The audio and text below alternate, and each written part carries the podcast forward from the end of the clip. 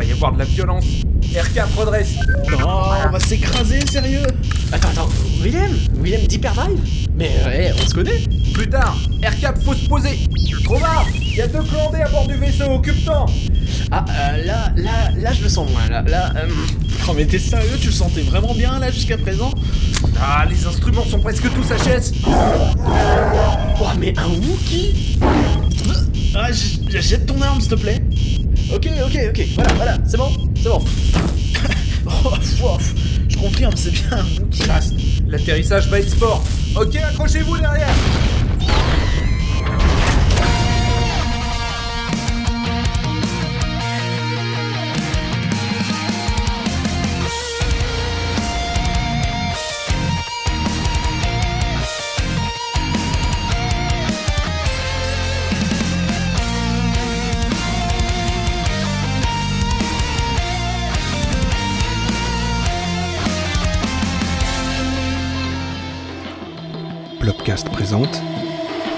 de ma vie.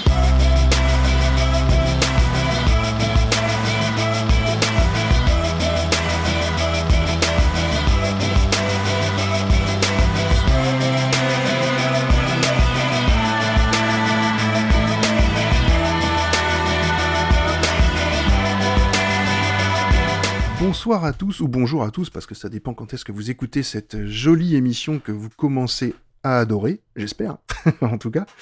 Et euh, la dernière fois, on recevait donc un artiste euh, donc qui s'appelait Toxic Avenger. Je vous conseille, si vous n'avez pas encore écouté cette interview, d'aller écouter les, interviews précédentes, dont euh, Pierre-Alain de Garrigue, donc Padge pour les intimes et Toxic Avenger, qui m'ont fait la joie d'être derrière, pas mon micro forcément à chaque fois, mais aussi celui de euh, qui est mon doublon maléfique féminin euh, de l'autre côté de la, qui est sur Toulouse. Elle est, oui, comme ça, elle a déménagé. Mais elle fait aussi des petites émissions, donc je vous conseille d'aller les écouter. Mais pour aujourd'hui, euh, suivant l'introduction que je vous ai faite écouter juste avant le générique, j'espère que vous le connaissez quand même parce que euh, il a fait de très belles choses. Et puis c'est un spécialiste d'un univers, on va dire bien geek et très pop culture, comme je les aime et puis qui, est, qui, est- qui a mon âge hein, quasiment, donc voilà, donc euh, voilà. Et cet univers, c'est Star Wars. Et dans Star Wars, il n'y a pas 50 milliards de, podcasts de qualité, il y en a beaucoup, hein, je ne dénigre pas tous les autres, mais celui-là, pour moi, il a quand même une saveur particulière parce que euh, ce personnage inventé et qui raconte ses histoires un peu à la Han Solo, euh, moi, me plaît beaucoup. Et, et en plus, bah, tout ce qu'il dit, euh, c'est toujours très très intéressant puisque ça relate vraiment euh, la saga et toutes les histoires qu'il y a autour, et pas que. Il y a plein d'autres choses. Donc ce soir, où je- là, où- pour cette interview, je reçois. euh, Alors, comment on le prononce vraiment? Willem Horn. C'est la bonne Willem. question, ça. Oui, c'est Willem, ouais. ouais, Ouais, salut. de ce que je me souviens, c'est Willem dans ce qu'on entend dans Hyperdrive. Parce que c'est des Hyperdrive que tu sors tout ça. Et les chroniques galactiques. Mais on va Ouais. y revenir, ça. Est-ce que tu peux te présenter un petit peu? J'ai fait, j'ai j'ai présenté vraiment un petit peu qui tu étais, mais est-ce que tu as des choses à dire en plus par rapport à, à ce que je viens de, de préciser Non, bah écoute, euh, oui, donc euh, moi je suis Willem Guillaume hein, de mon prénom, euh, j'ai 34 ans, plus pour longtemps. Oh, On a 10 ans d'écart. Hein. Ah, on a un 10 vieux, ans d'écart quand même. hein. Ouais, très bien. Et ouais, donc bah, Hyperdrive, c'est un projet que j'ai monté tout seul il y a un peu plus de deux ans maintenant. Euh, puis de fil en aiguille, euh, on a monté euh, une fiction audio euh, Star Wars parce que ça nous démangeait pas mal, euh, qui s'appelle les Chroniques Galactiques. Et, je et recommande par- hein, de très haute qualité. ah bon, en tout cas, on s'est bien marré. Je sais pas, je sais pas si le, le résultat si, si, est à la hauteur super des promesses, qualité. mais c'est marrant. Et euh, Si, si, ouais. Moi, je confirme. C'est vraiment euh, voilà, de très bonne qualité, très bonne facture. C'est pas parce que je fais les introductions de chaque épisode, mais non, mais t'as un non, goût très vraiment sûr. Un, projet quand même magnifique et, et on est dedans, quoi. Et... Enfin, moi, j'adore, hein, vraiment. Donc, allez écouter les Chroniques Galactiques, hein, allez-y, c'est génial. Là, c'est bouclé en plus. Là, vous avez le récit En complet. plus, voilà. Exactement. Et, euh, et avant tout ça. Ouais, première saison complète. Ouais. Et euh, et donc avant euh, avant tout ça, euh, moi, euh, enfin l'audio, moi j'ai démarré il y a il y a plus de dix ans de ça en animant une émission de radio métal indépendante sur une émission euh, sur une station de radio et qui émet en FM et sur Internet, qui s'appelle Killer on the Loose, qui va fêter bientôt ses 40 ans, je crois. Et, Ah ouais, euh, et ça, ça fait... Ouais, l'émission, c'est la plus vieille émission de radio métal encore en activité. Elle a démarré, euh, la bande FM était même pas encore euh, libérée, en fait. C'était une Ah, je radio pirate. ça. Ah ouais, Et, donc- ça a 40 ans, je le savais Ouais. même pas. Tu Ouais, vois, je- ça a 40 Eh ans ben, l'année j'apprends encore des choses. Et, euh, et donc du coup moi j'ai démarré euh, comme ça, donc bien sûr une émission euh, 100% euh, 100% métal, hard rock, euh, métal extrême, etc. Et puis toute la culture qui va autour aussi, parce que c'est un peu une une planète euh, sur la planète, hein, le métal, même si ça s'est beaucoup démocratisé euh, très très récemment finalement ces dix dernières années. Euh, Mhm. Au final il y a énormément de de choses à découvrir, de codes à découvrir et tout, et c'est super intéressant. On, a- on en a un petit peu parlé déjà avec Simon. euh, alors, l'autre Simon, pas Toxic Avenger, Mm. l'autre Simon qui, est, qui a été aussi diffusé entre temps. Et on a vraiment parlé aussi de métal, parce que c'est pareil, c'est quelqu'un qui écoute beaucoup ce style de musique. Donc, euh, je pense que l'émission avec Simon a dû vous faire saigner un petit peu les oreilles pour ceux qui sont pas amateurs, mais, mais bon, ça. Mm. Il, faut- voilà, il faut écouter tout, et, et les notes de ma vie, c'est aussi ça, c'est aussi tous les styles de musique possibles. Et on va encore en entendre beaucoup avec toi aussi, parce que Un euh, peu. bah, c'est assez varié les choix que tu m'as proposés. Hein. Je les ai écoutés juste avant parce que pour être honnête, tu me les as passés juste avant l'émission. Oui, c'est ma faute. euh, J'avoue que, mais c'est pas Oh. évident. Hein. Moi, je rejoins euh, l'avis des invités précédents. Trois morceaux pour euh, pour euh, résumer un peu ta vie, quoi. C'est super compliqué comme exercice, ouais. ouais Alors après, c'est pas forcément pour résumer ta vie. Hein. C'est des moments, voilà, des moments précis de ta Non, vie. mais voilà, qui forcément pour illustre résumer des moments hein. forts de, de ta vie. En tout cas, moi, en tout cas, ça illustre des, des moments forts de ma vie. Ouais, ouais. Mais c'est compliqué, ouais. ouais c'est un peu compliqué. Et c'est vrai qu'en plus, comme on s'est décidé sur la date, euh, je suis Très rapido. 4-5 jours avant, euh, allez, là, qu'on fait ça dans 5 jours, on fait, oula, ouais. Ah, ça a été rapide, hein, j'ai dit. Ouais. Voilà. Mais bon, oui, on- parce que on j'ai a- on invité- est arrivé.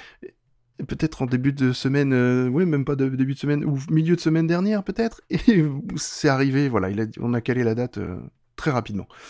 Et, mais c'est très bien. C'est Oui, les joies très de, bien. C'est les joies de travailler avec, euh, avec Guillaume Willem. C'est du rapide, c'est du bien, c'est du bien fait, c'est du propre, c'est nickel. Ah, ça, on, on- on jugera à la fin. Ouais. les auditeurs jugeront. Alors, eh ben on va commencer quand même maintenant dans, dans ce qu'est l'émission Les Notes de ma vie. euh, et on va aborder le premier morceau que tu m'as euh, gentiment indiqué. Alors, c'est un groupe hyper célèbre. Ah ouais, Euh, je pense ouais. que tout le monde le connaît.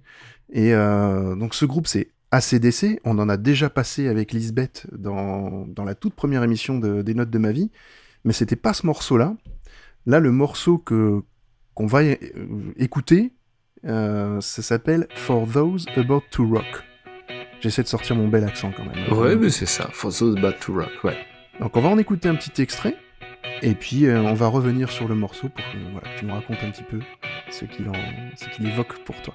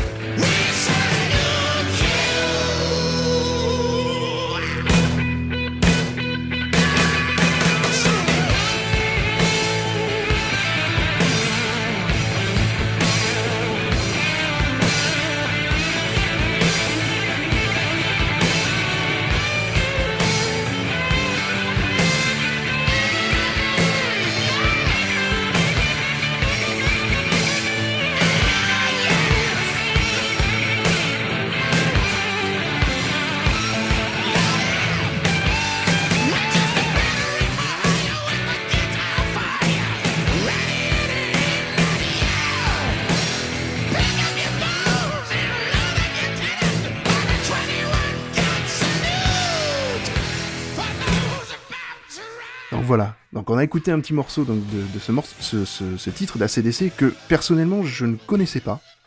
Bah, Euh, c'est pas l'album le plus de la connu de la CDC. Euh, Voilà, alors vas-y, explique-nous pourquoi ce titre-là et, et pourquoi, ouais, pourquoi ce titre-là exactement. Et pourquoi ACDC aussi, parce que bon, ACDC, voilà, prémisse du métal peut-être, du, du hard rock en tout cas. Ouais, clairement, enfin moi j'irais même jusqu'à dire gros, vrai, véritable fer de lance du hard rock euh, pur, j'ai envie de dire. C'est vraiment tous les codes classiques du hard rock, c'est c'est ACDC. For Those Bad to Rock, c'est extrait de l'album For Those Bad to Rock We Salute You. C'est le huitième album d'ACDC, il est sorti en 81, donc avec euh, Ryan Johnson, qui est le deuxième chanteur d'ACDC. Il y a, il y a- Mhm. il y a eu Bon Scott avant qui est, qui est décédé, etc. Ce Oui. qui a fait de lui une légende. Ça, et, c'est- et puis son chant, évidemment.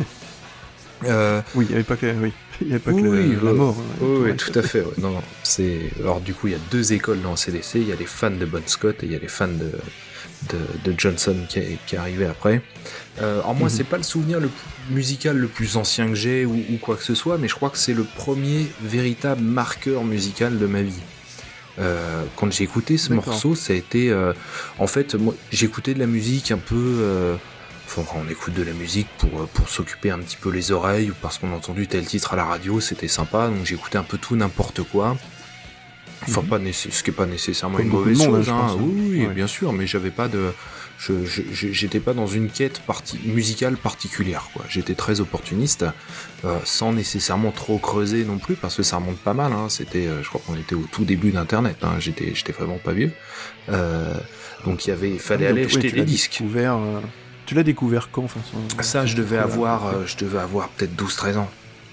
Et, euh, et en fait, c'est mon père qui euh, était en train de ranger, de trier et de faire un peu de ménage dans, dans- dans- dans une armoire. Il avait ressorti, il avait retrouvé son carton avec ses vinyles.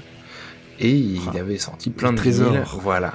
Et puis en plus, lui qui était, lui qui est très branché musique, donc qui, qui, quand il avait euh, 20 ans, allait en Angleterre chercher ses vinyles de rock et de hard rock parce qu'on les trouvait pas en France, etc. Et, Mhm. euh, et j'ai vu la pochette. Donc la pochette de cet album, en fait, c'est un, un canon de la guerre de sécession. Les vieux canons avec les grandes roues, etc. Et je suis ah, il m'a, je sais pas, ça m'a intrigué. Puis j'ai vu ce logo ACDC que j'avais déjà vu ailleurs, quoi. Et, et je savais que c'était de la musique, mais voilà, j'ai eu cette curiosité, il m'a fait, et du coup, il me l'a mis, il m'a fait écouter.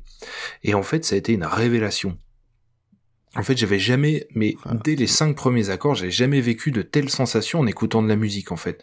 Et en un seul morceau, j'ai compris que ma musique, c'était le hard rock, puis le métal, en fait. Tout a changé derrière. Pour moi, ça a vraiment été un virage à 180 degrés dans ma vie. Euh, mes potes ont changé, mon look a changé, mes centres d'intérêt ont changé, etc. Fini Et- Claude Barzotti, fini tous les Non, trucs. mais je sais que je sais pas ce que j'avais écouté à l'époque, mais tu sais, j'avais écouté des trucs genre, euh, je sais pas vraiment ce qui passait à la radio, puis les radios de jeunes, tu vois, Fun Radio, euh, Skyrock, etc. Et, et tout ça, c'était, mais du jour au lendemain, en fait, c'était fini. Et je dois beaucoup euh, à ce moment où mon père m'a fait écouter ce vinyle, parce que c'est vraiment grâce à ça que je me suis construit, que j'ai vécu ce qui fait partie des meilleurs moments de ma vie, que ce soit des rencontres, des concerts, etc. C'est même grâce à ce vinyle que j'ai rencontré ma femme, parce que c'est une grande fan de métal. Enfin, en fait, on s'est rencontrés tout à fait par hasard dans un supermarché, mais euh, mais déjà j'y suis allé parce que j'animais l'émission, j'animais Killer on the Loose et c'était mon tour de ramener les bières au studio. Mais il s'avérait en plus qu'on avait des amis communs elle et moi quand on s'est retrouvés après D'accord. qui se connaissaient même pas entre eux, mais que moi j'ai connu chacun d'eux grâce au métal, des mecs avec qui je faisais de la musique, avec qui j'allais en concert, etc. Donc au final, ce moment anodin là, il a eu une influence radicale sur ma vie, quoi. Et Ah bah, il a, oui, il a marqué quand même des grands, des moments importants. ouais, ouais, ouais, Euh, ça a été la découverte de la euh, musique. la découverte de la musique, et puis derrière, de la musique que tu aimes. Ouais, une véritable influence sur toute, euh, enfin vraiment donner une direction à toute ma vie. Et, et j'ai encore aujourd'hui avec cette, avec ACDC cette relation un peu de, de retour aux sources parce que ACDC, il y a plein de fans qui vont pas être d'accord, mais si tu veux, moi bon voilà, les derniers albums, etc. ACDC c'est devenu un classique en fait, c'est-à-dire que les nouveaux albums qui Mhm. sortent, bon, on est dans une forme de routine, etc. Ça, ça, ça n'a plus rien de, de révolutionnaire ou quoi que ce soit, même si ça l'a jamais vraiment été. Mais, euh, mais je reviens toujours Peut-être au vers tout ce début. groupe. Ah bah oui, au tout début, certainement. ouais. Ouais, Voilà. ouais, c'est clair, bien sûr. Et puis ça reste quand même Back in Black, donc le premier album avec Johnson, qui est sorti Mhm. euh, l'année d'avant, je crois, en 80. Euh, ça reste aujourd'hui dans le top 5 des albums les plus vendus au monde. hein. Après Michael oui, Jackson. mais donc ça euh, m'étonne ouais, pas. ouais, c'est très très comme tout le monde, tout le monde connaît au moins un morceau, euh, la cloche qui, voilà, enfin bref. Oh, c'est- et c'est cet album-là, ouais, bien Ouais. sûr, ouais. Ouais, tout à... Oui, c'est le même euh, album, tout à fait. Et j'ai... Ça reste des morceaux emblématiques, euh, n'importe qui. euh, Et puis, je pense que c'est des morceaux aussi qui ont dû être mis dans, dans certains films, dans des séries télé, dans des. Mhm. C'est des, des morceaux que, que tu as des- au moins entendu une fois hors contexte métal, en fait. Ouais, ouais, ouais, il y a- Donc, ça fait euh, partie un peu de, ouais, de, ça fait partie un peu de la culture collective ouais. aujourd'hui à CDC, ouais, ouais, certains. Pour- Et euh, donc ça a quand même euh, marqué des, des moments importants de ta vie, ouais, effectivement. Ouais, ouais, euh, et puis j'y reviens encore, j'y reviens encore, quoi. ouais, la rencontre de ma femme, elle s'est faite, ouais, parce que à un moment, j'ai, ouais, j'ai, j'ai découvert le hard, le métal et tout, et puis au final, aujourd'hui encore, on va au Hellfest tous les deux ensemble, etc. On a tous les deux ce, ce goût commun pour la musique euh, compressée. Et euh, Oui. et ouais, donc à CDC, moi j'y reviens encore quand j'ai un moment un peu de doute, un peu d'introspection, ou euh, voilà, quand je voilà, quand j'ai des moments où euh, j'ai besoin de, de revenir à des choses un peu plus de simplicité, euh, enfin voilà, des moments un peu d'introspection personnelle, on en a tous quoi. Et, et oui, du coup, bah, justement, moi j'ai Back in Black en permanence dans ma voiture, tout le temps, depuis que j'ai une caisse, j'ai cet album dans la boîte à gants, et, euh, et il tourne encore euh, plusieurs fois par an. Ouais. ouais. Donc Bah, c'est voilà, c'est un vrai attachement à, à ce groupe et à, et à ce ouais à ce groupe-là finalement, parce que c'est tous les morceaux qui qui de cet album en tout cas emblématique là, qui qui lui euh, je- a marqué des générations enfin entières. hein. Pour moi, c'est ouais. même Ouais. moi qui suis pas forcément euh, enfin hard rock, metal, euh, c'est pas ce que j'écoute au quotidien. euh, ça me plaît d'aller écouter du, du ACDC, c'est certain. Ouais, et puis ça reste quelque chose d'assez euh, rock'n'roll dans le sens un peu fun du, du terme. Voilà.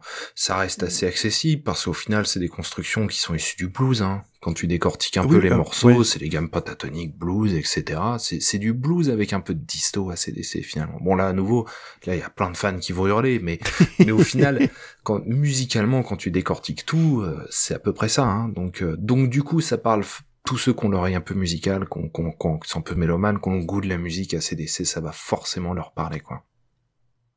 Ouais, moi, je pense que effectivement, c'est ça reste en plus des sonorités. Alors, pareil, peut-être que ça va pas plaire non plus, mais des sonorités assez basiques finalement.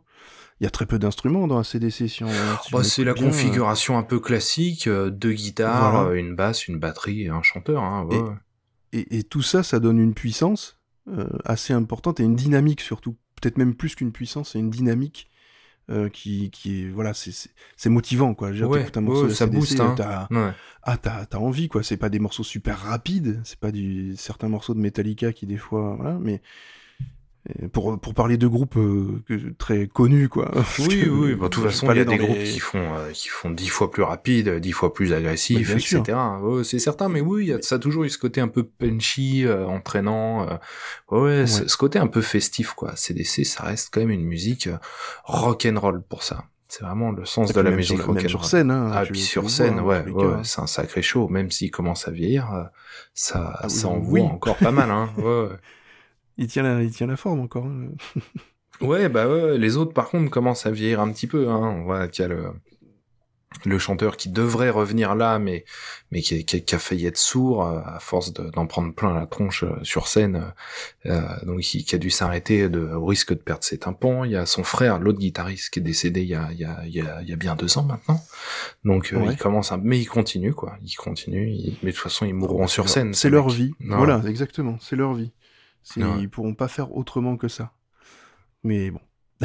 Mm. Ouais, on, on verra, on verra s'il meurt sur scène un jour. On verra, ouais. On- Ouais, ouais. Ah bah, ça va tomber, pouf. Oh bah tiens, ça y est, il a réussi, il a eu son rêve. Ah tu là, vois, ce sera flamboyant, là. Si, c'est déjà une légende, mais alors là, Ah bah, si.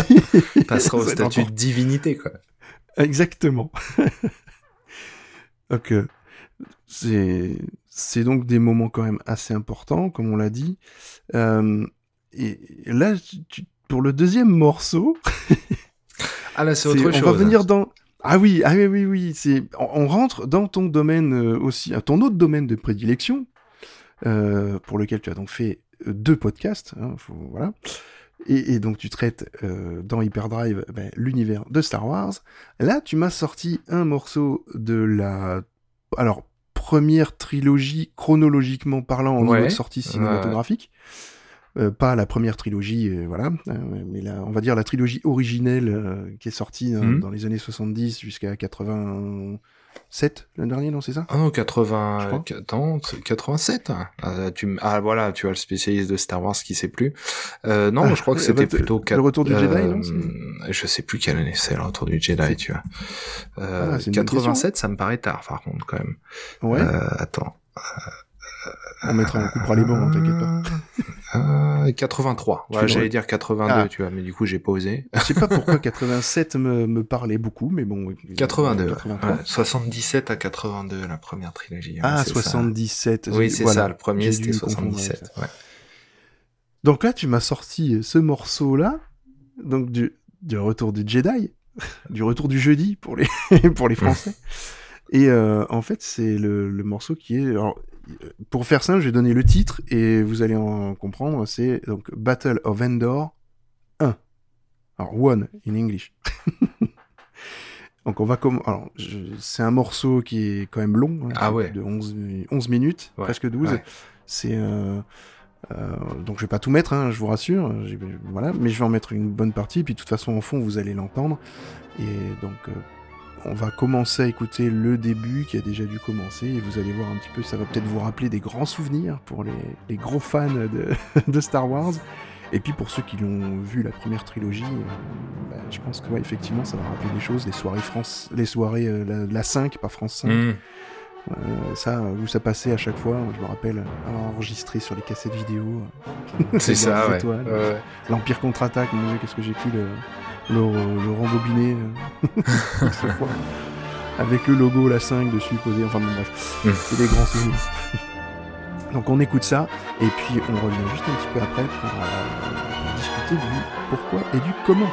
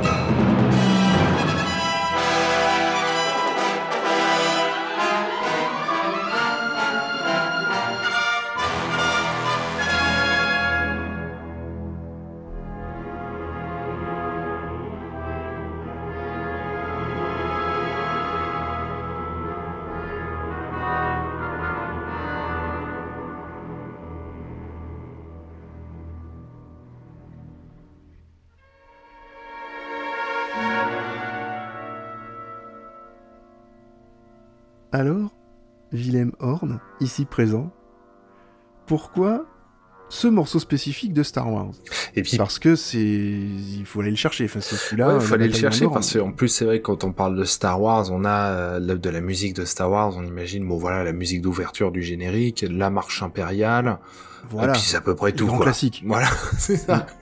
Et euh, bah pourquoi ce morceau-là? Parce que au final, moi, quand j'ai découvert Star Wars, là pour le coup, j'étais j'étais plus jeune encore, j'étais j'étais vraiment pas vieux.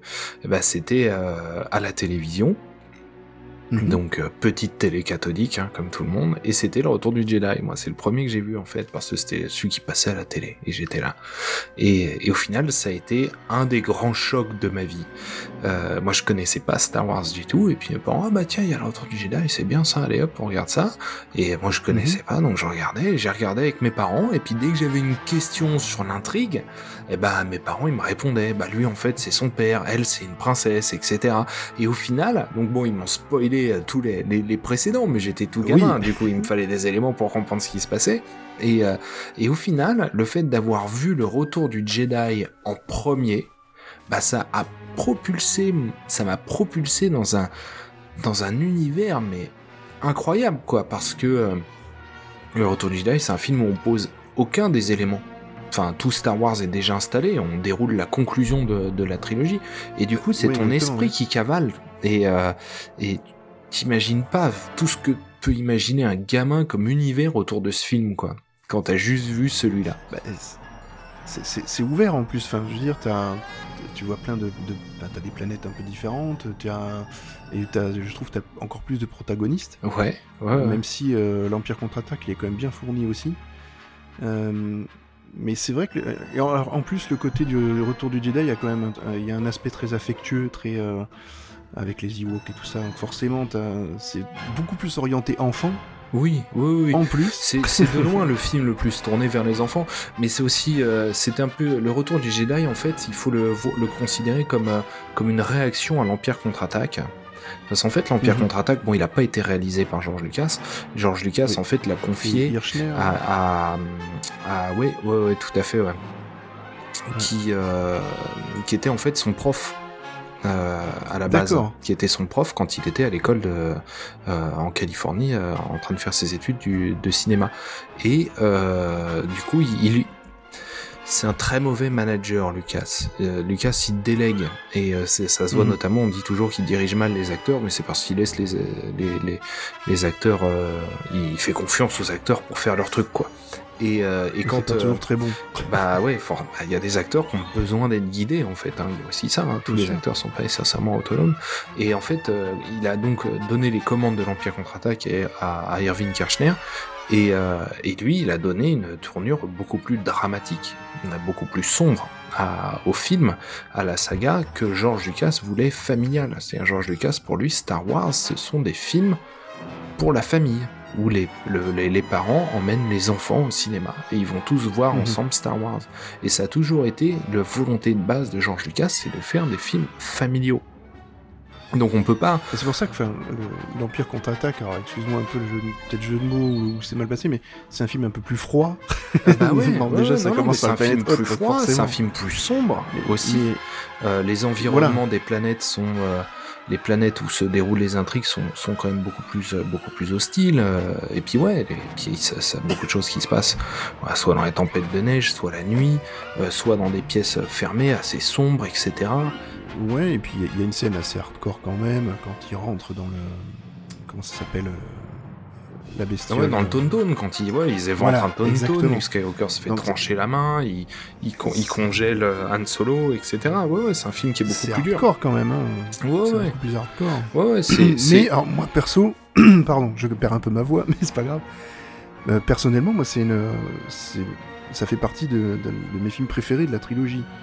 euh, Ah bah c'est clairement moi, le, meilleur. c'est clairement le, le film de toute façon c'est très clairement le film le plus populaire y compris auprès des fans et, euh, Mhm. et effectivement ouais, ouais non, c'est un film qui est particulièrement réussi bien sûr bien sûr mais ce n'était pas ce que voulait George Lucas et euh, quand George Lucas a vu le montage et qu'il a vu l'Empire contre-attaque il est entré dans une colère terrible et ils se sont pris la tête avec Irving Kirchner vraiment et au final George Lucas a dit bon allez tant pis d'accord on, l'envoie comme ça un- et Lucas Ouais. ne l'a pas retouché.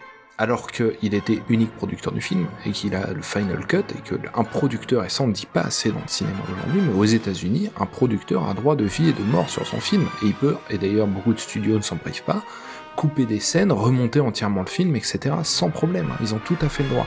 En France, c'est moins le cas, mais aux États-Unis, la prod a, le droit, a tous les droits. hein. Rappelons-nous euh, Batman versus Voilà, Superman. Batman euh, versus Superman, ça euh, qui- même Justice League aussi qui a été cuté dans tous les sens. Et ouais, Batman Et vs sont- Superman, ils ont cuté euh, 45 minutes, je crois, un truc comme ça. Ils ont coupé Oui, plus d'une demi-heure. hein. le film en édition longue était mais beaucoup plus compréhensible, et t'avais la vision de l'auteur, quoi. Ah ouais, bah, je suis bien d'accord avec toi. Batman vs Superman version longue, pour moi, c'est un film qui est génial, qui tient, qui est en termes de hein. scénario super solide, qui est vraiment puissant émotionnellement et tout, et qui est, qui est vachement bien. Ouais, ouais, ça, je suis bien d'accord. Ouais. Que le film sorti euh, de base, euh, tel qu'il a été produit, hein, là on peut dire que c'est vraiment produit, et ben il est, il est franchement enfin, insipide, quoi. C'est froid, c'est pas. Enfin, je sais pas, il, il manquait vraiment, bah, il manquait les 45 minutes qui étaient euh, importantes à la compréhension de, de l'intrigue. Mm, mm, mm, mm. On pourra revenir sur certains points. Oui, mais après le tous les films, mais même, les, mais simpliste, même mais- les chefs-d'œuvre ont des défauts. Hein. Enfin, je veux Mais dire, il n'y a pas de film et- parfait. Il y y a toujours, il y a toujours un truc quelque part qui va pas. Ça reste du cinéma. hein. Mais, mais ouais, je suis d'accord. Et George Lucas, lui, il a fait confiance. Il partageait pas la vision de Kirchner sur ce film, mais il lui a fait confiance. Mhm. Et du coup, ce film a été, euh, a été diffusé tel que, tel que, tel qu'il avait été monté par Kirchner. Et au final, ça, c'est rare. ça Ouais, vaut le coup clair, d'être ouais. souligné. C'est- C'est l'avantage de George Lucas, Et- il laisse faire les choses Ouais, quand même, ouais, même ouais, s'il est d'autant plus qu'il s'était, il, a, il s'était, il a tout l'argent qu'il avait récolté avec Star Wars, il avait tout mis dans l'Empire contre-attaque et dans les entreprises qu'il avait créées pour pouvoir développer, euh, développer ses effets Mhm. spéciaux, etc. Il avait hypothéqué sa maison et tout. Si l'Empire contre-attaque marchait pas. Lucas c'était ouais, et si, si l'Empire contre-attaque ne marchait pas, George Lucas était ruiné. Et il a fait quand même confiance à, à Kirchner là-dessus. Faut oser le faire parce que si tu crois, si le truc ne correspond Oui. pas à ce que tu cherchais à faire, il faut quand même avoir le courage de de, de, de l'envoyer quand même dans les salles quoi. Bah ouais, mais c'est marrant quand même, parce qu'effectivement, il a, il a eu ce courage-là, mais et alors qu'il n'était pas d'accord, mais finalement, il, il a bien fait, puisque ça... Alors, euh, le film en sortie, il a quand même bien marché. il- Ah oui, bah il a cartonné. Il a très Ouais. très bien marché, bien sûr. ouais. Non, non, ça a été un succès tonitruant. Mais, euh, mais je pense qu'il y a aussi cette relation euh, mentor-disciple euh, entre Kirchner et Lucas, parce que ça reste l'ancien Mhm. prof de Lucas. Et puis si Lucas allait le chercher, c'est qu'il y a une raison. C'est qu'il se Oui, doutait bah bien oui. qu'il y avait quelque chose derrière. Il se doutait qu'il allait pas faire la même chose que lui, et... et- ou que ce qu'il voulait. Ouais. Euh, et du coup, le, par contre, le retour du Jedi, c'est une réponse de George Lucas à l'Empire contre-attaque. C'est-à-dire qu'il a été réalisé par euh, Richard Marquand. euh, Mhm. Et George Lucas lui a, vrai, pour le coup, là, George Lucas lui a collé, euh, l'a collé au cul. Il, il était présent et tout, et, et il a pas hésité. Il a pas hésité à vraiment le, à vraiment le, le pousser. euh, D'autant plus que euh. le budget euh, de- du retour du Jedi, il est, euh, c'est le double de celui de l'Empire contre-attaque. Donc euh, c'était Ouais. 32 millions de dollars et pour l'époque, hein, on est tout début des années 80, c'est budget colossaux, hein, c'est très C'est important. phénoménal. Mm. Et euh, Maintenant, c'est plus rien. bon, le mais, euh, box-office l'a été aussi, il hein, n'y a pas de problème. Oui, mais, ça- mais, mais ouais, ouais, et du coup, en fait, c'est la réponse de Lucas, c'est le retour du Jedi, c'est la réponse de Lucas, où je pense que du coup, il a sans doute poussé encore plus le curseur familial que, que, que ce qu'il aurait fait Ah ben- si- s'il avait été aux commandes du début à la fin euh, de, des trois Pour films. moi, il en fait euh, limite un film de, presque d'heroic fantasy euh, dans, dans l'esprit, parce que enfin, c'est quasiment ça, c'est des les chevaliers vraiment qui vont se battre dans la forêt en plus. Enfin, c'est Ouais. sur des montures presque. euh, c'est pas des chevaux, mais c'est des, des motos. Enfin, tout, justement, toute cette bataille d'Andorre est très, euh, ouais, est très héroïque fantasy. Et, et- alors. Et, et on le ressent encore d'autant plus dans le film spécial des Ewoks, tu sais, qui a été fait après. Ah bah oui, peu- ah bah oui, oui, oui. ça, Et- les films des Ewoks, et là, ça clair, devient ouais. de le- ça devient de la fantaisie, quoi. Ça devient, tu dis, mais c'est, c'est quoi C'est, on est entre Conan le barbare, tu sais, euh, ce monde un peu, euh, voilà, im- im- imagé comme ça avec des, des araignées géantes et des trucs, et un côté un peu futuriste. C'était très bizarre. Et, et justement, il a, il a fait cet aspect-là. Puis, bah, on retrouve bien le côté princesse, chevalier héroïque. euh, voilà. Ah bah oui, Et- oui, oui, oui.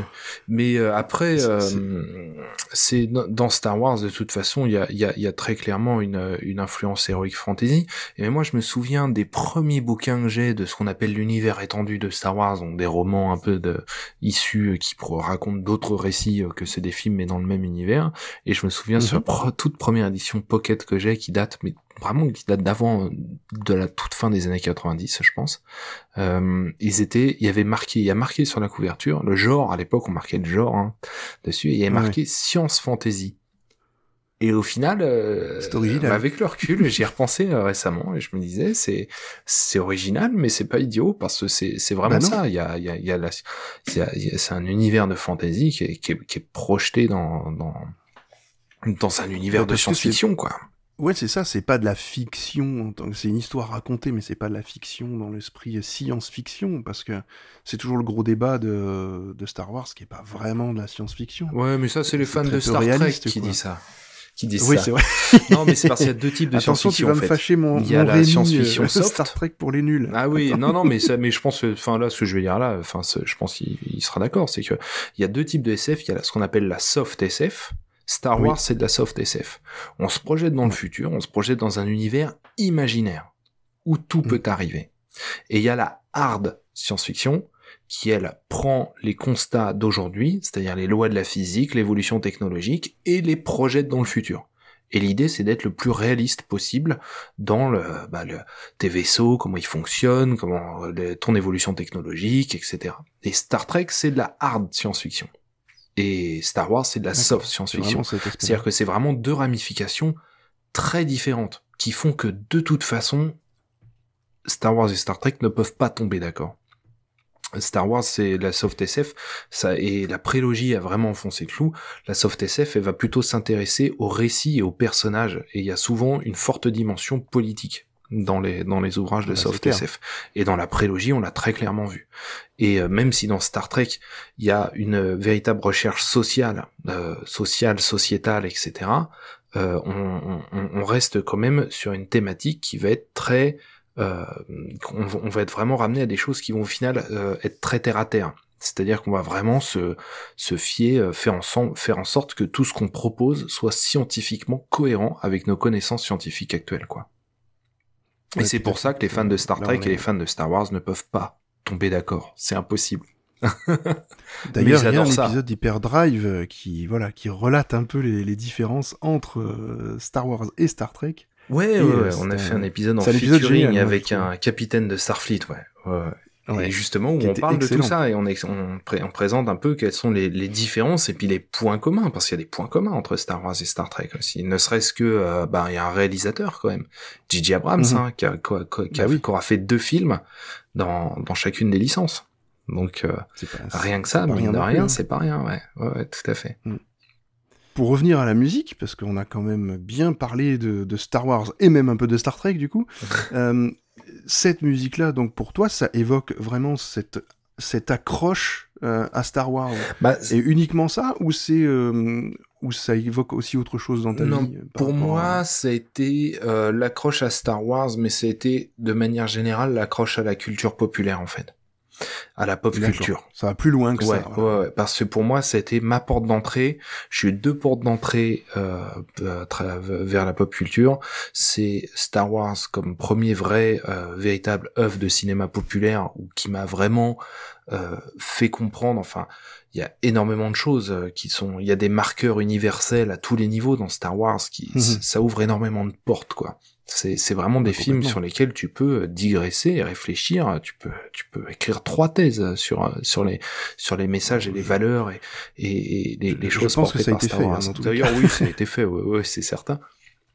Et, euh, et ça m'a ouvert vers euh, vers la pop culture, vers la science-fiction et, et, et pas que quoi. C'est-à-dire que voilà, t'ouvres une porte, t'ouvres un autre, tu regardes tel film, tu regardes tel autre film, on me dit ah mais il y a ça aussi, il y a ce film-là, puis t'as pas vu Tron, c'est sorti en même temps. Alors tu regardes Tron, tu prends une autre claque Ah ouais, et euh, c'est clair. Et, euh, et, et puis, puis c'est sans fin, et puis après tes potes, ils sont euh, baignés exactement dans le même bain que toi, et ça n'en finit jamais. Donc il y a ça, Star Wars à ce niveau-là, ça aussi, pour moi, Star Wars, ça m'a aussi ouvert les portes de la littérature, parce que tu démarres Mhm. avec de la littérature, des romans. Il y a euh, Star Wars, il faut savoir que c'est 300 romans et 400 comics. hein. C'est colossal, C'est énorme, hein, hein. l'univers étendu Ah de Star c'est Wars monstrueux. dont un bon deux tiers a été traduit en français. Donc en France, il y a énormément de matériel aussi, quoi. Et, et au final, t'es là, t'es jeune, t'es au collège et tout, alors t'es en cours de français, et puis euh, tu tapes les pavés euh, classiques, euh, etc. Et puis t'es là, c'est une véritable punition, quoi. Du Et puis tu lis du Star Wars et tu lis 350 pages en, en trois jours, quoi. Et puis t'en bouffes je sais pas combien, et tu prends le goût de la lecture. Et après, tu lis plein d'autres Mhm. choses. Après, moi, Mais en plus, c'est pas, enfin, c'est pas de la, c'est pas de la littérature dégradante, quoi. Je veux dire, Non, c'est- mais c'est- justement, c'est du roman, c'est c'est c'est c'est euh, enfin c'est du roman de gare si tu veux, mais du roman de gare, on, Oui, mais c'est du un roman d'aventure. qui est péjoratif, mais au final ça l'est pas. C'est quelque chose qui se lit facilement, mais c'est du roman d'aventure, exactement. Il se passe plein de choses et puis il y a plein de nouveaux personnages qui sont écrits, qui ont une vraie vie. Il y a des personnages qui ont une vie dans qui ont vécu dans 50 romans euh, de Star Wars, qui ont jamais été portés à l'écran ni rien, mais en plus t'as des personnages redondants, etc. Il se passe plein de choses. Non, non, c'est super accrocheur et super intéressant. Et, euh, et puis un jour, tu vas lire Star Wars, tu t'as jamais lu Jules Verne? Et puis c'est comme ça que tu tapes 20 milieux sous les mers. Et puis sur les mers en édition classique, faut prendre un petit peu Ouais. d'élan, parce que c'est un beau pavé déjà, quoi. Ouais, C'est clair. Et, euh, et au final, tu prends un pied d'enfer, et, et ça t'ouvre énormément de portes comme ça, quoi, finalement. Tout commence comme ça, en Ouais, fait. donc, donc toi, vraiment, ça t'a ouvert euh, toute la, tout, tout ton aspect pop culture que t'as actuellement, ce qu'on appelle pop culture, qui est pour moi maintenant la culture, tout simplement. Oui, ouais, c'est la culture. Mais euh, ça t'a vraiment ouvert tout, euh, tout cet aspect-là et, et ouvert un, un esprit assez magistral maintenant. Je sais pas tu si j'irai ce que jusque tu là, mais, euh, mais ouais, ouais, c'est, ça a été Si, pour tu moi la, magistral, la, la hein. porte d'entrée.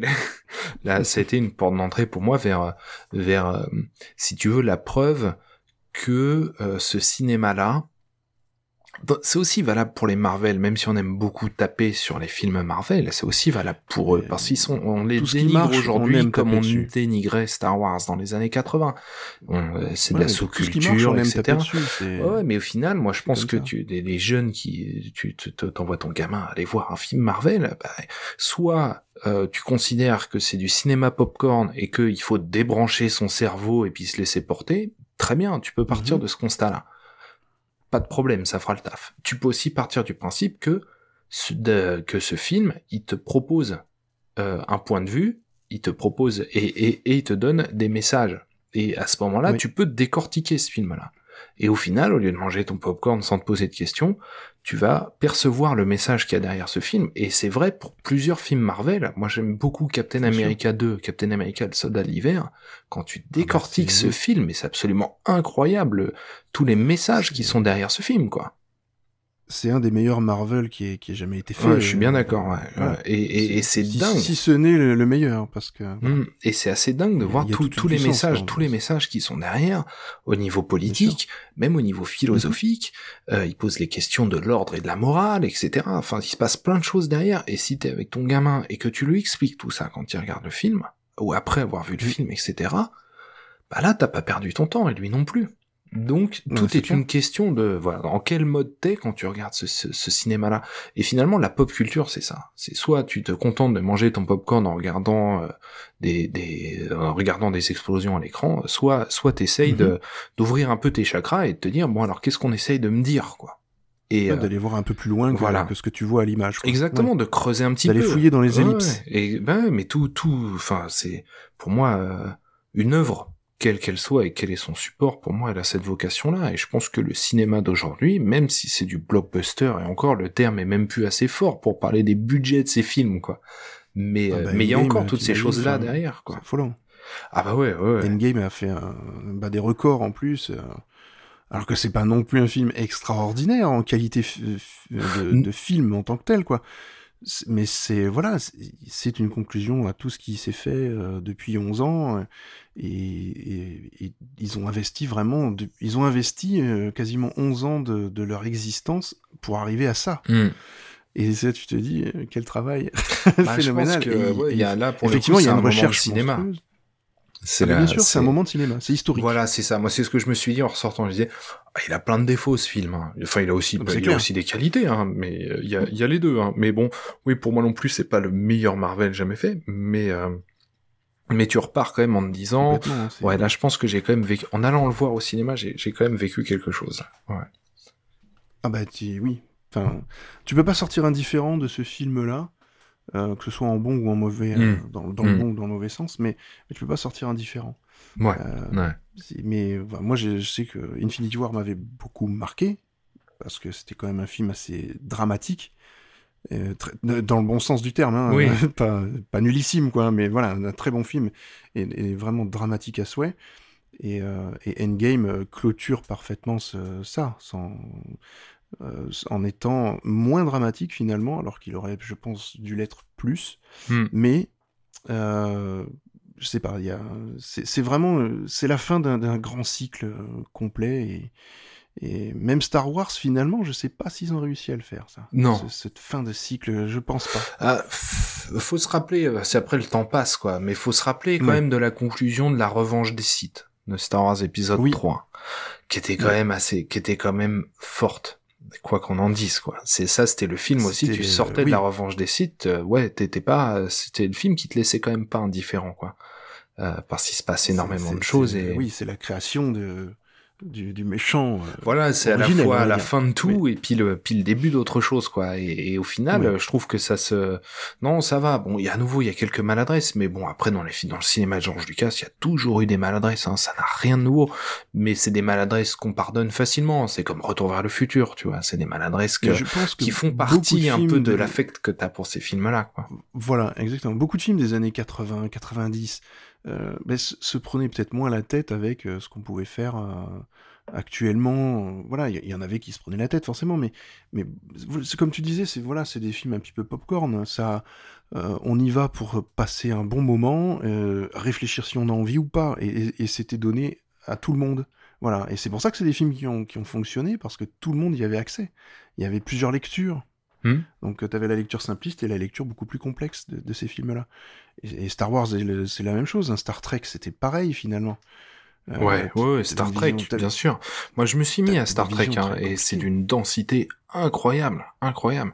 Tu peux Oh te là contenter de noter, regarder ça sans te poser de questions, mais ah, mais moi, j'ai, j'ai, moi, j'aime bien Star Trek. Hein, j'aime bien. Enfin, moi, j'ai, moi, je, je m'y suis sérieusement.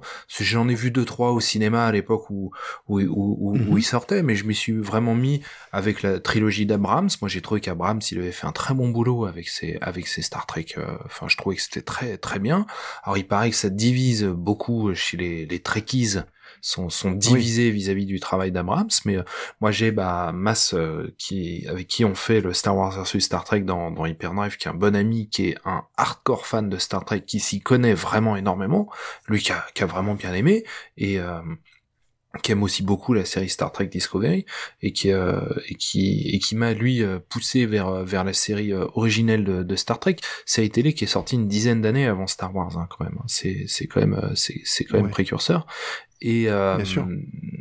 et- Ça a dû inspirer même, je pense, un peu de Star Wars. ah bah dans- bien sûr. De dans toute façon, Star Wars, de- Star Wars s'inspire de tout. Ça tape dans tous les Ouais. sens. Star Wars, ça va chercher Ah oui, des oui, choses, complètement. mais vraiment partout, quoi. Donc euh, oui, bien sûr, Star Wars s'inspire de Star Trek, mais c'est aussi grâce à Star Wars que Star Trek a eu une vie au cinéma. Parce que c'est quand euh, Star Wars a Mhm. Fonctionné, vraiment a explosé le box-office, qu'on est allé chercher Star Trek pour en faire un film, pour le porter à Ah, l'écran. bien sûr. C'est- dans un sens très logique. Et euh, bah oui, bien sûr, bien sûr. Et euh, C'est vrai, oui, vas-y, vas-y. Pardon, juste pour dire non que comme euh, moi je suis, euh, euh, il y a en ce moment la série originale de Star Trek des années 60 qui est sur Netflix. Et, euh, Oui. et du coup, bah là, j'en ai profité parce que depuis le temps qu'on me disait de regarder la série originale, je me suis dit, j'y vais. Et franchement, bon, au-delà du fait que déjà, je trouve que ça a pas si mal vieilli que ça. C'est une vraie, c'est une patte en fait, c'est une patine euh, intéressante. Et, euh, et c'est vrai que ouais, non, c'est dense, c'est dense. C'est je me bien. demande si ça avait pas un aspect kitsch déjà à l'époque, en fait. Ah, de toute façon, les budgets, c'était très compliqué. Hein. Nous, on en parlait euh, Voilà. avec Mas, où on a inventé la téléportation dans Star Trek parce que ça coûtait trop cher de faire des plans d'un vaisseau qui atterrit et qui décolle trois fois par Ben épisode. oui. Et euh, c'est que ça, c'est que du bout de ficelle.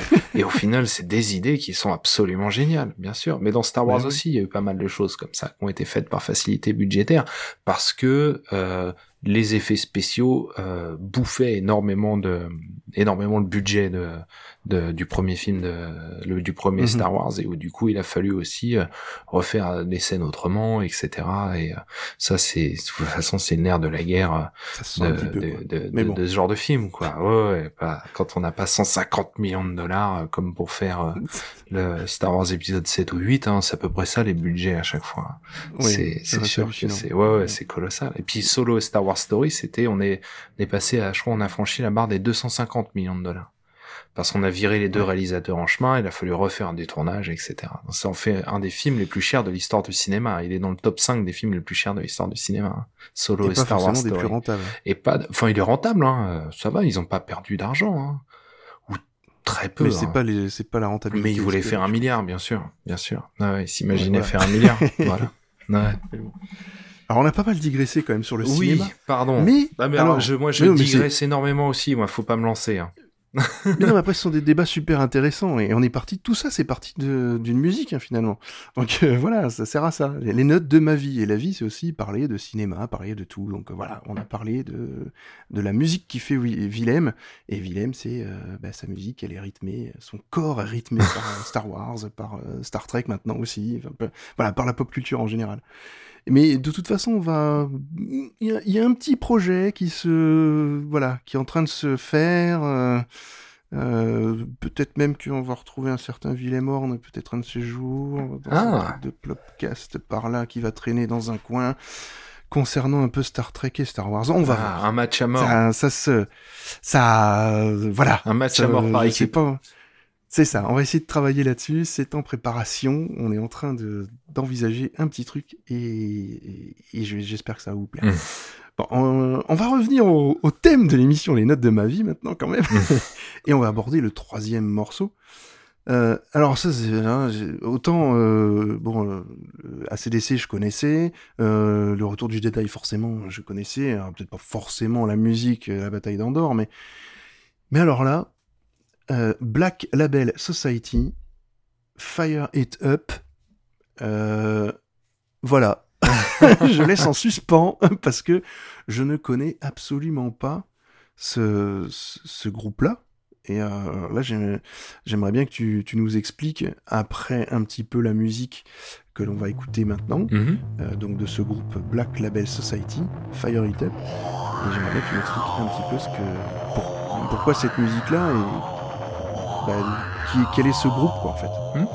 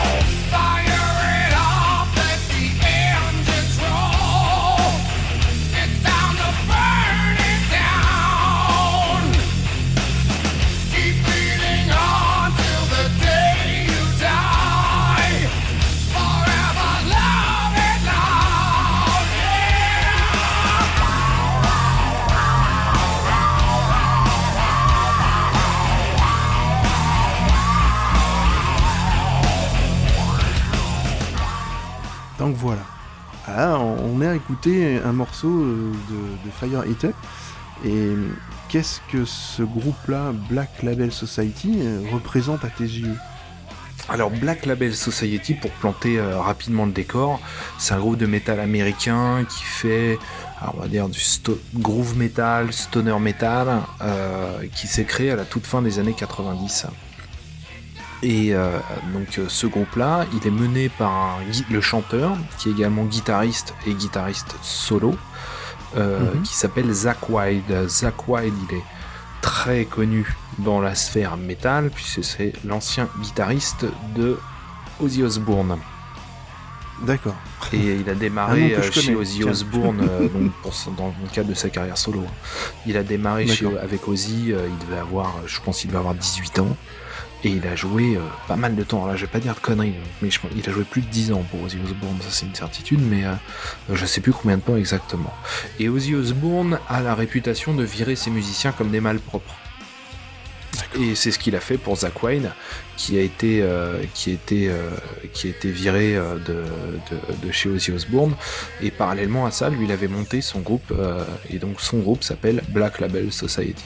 Il faut savoir que ce mec, Zach White, c'est un guitar héros. Très clairement, quoi. C'est-à-dire que quand il arrive sur scène, enfin déjà quand on voit les solos qu'il y a dans, ces- dans, dans- dans chaque morceau, on l'a très vite compris, la guitare a vraiment Mhm. une place très importante dans la musique, et euh, il Mhm. commence tous ses concerts par 10 bonnes minutes de solo. Il arrive tout seul sur scène, et il fait un gros solo de 10 plombs.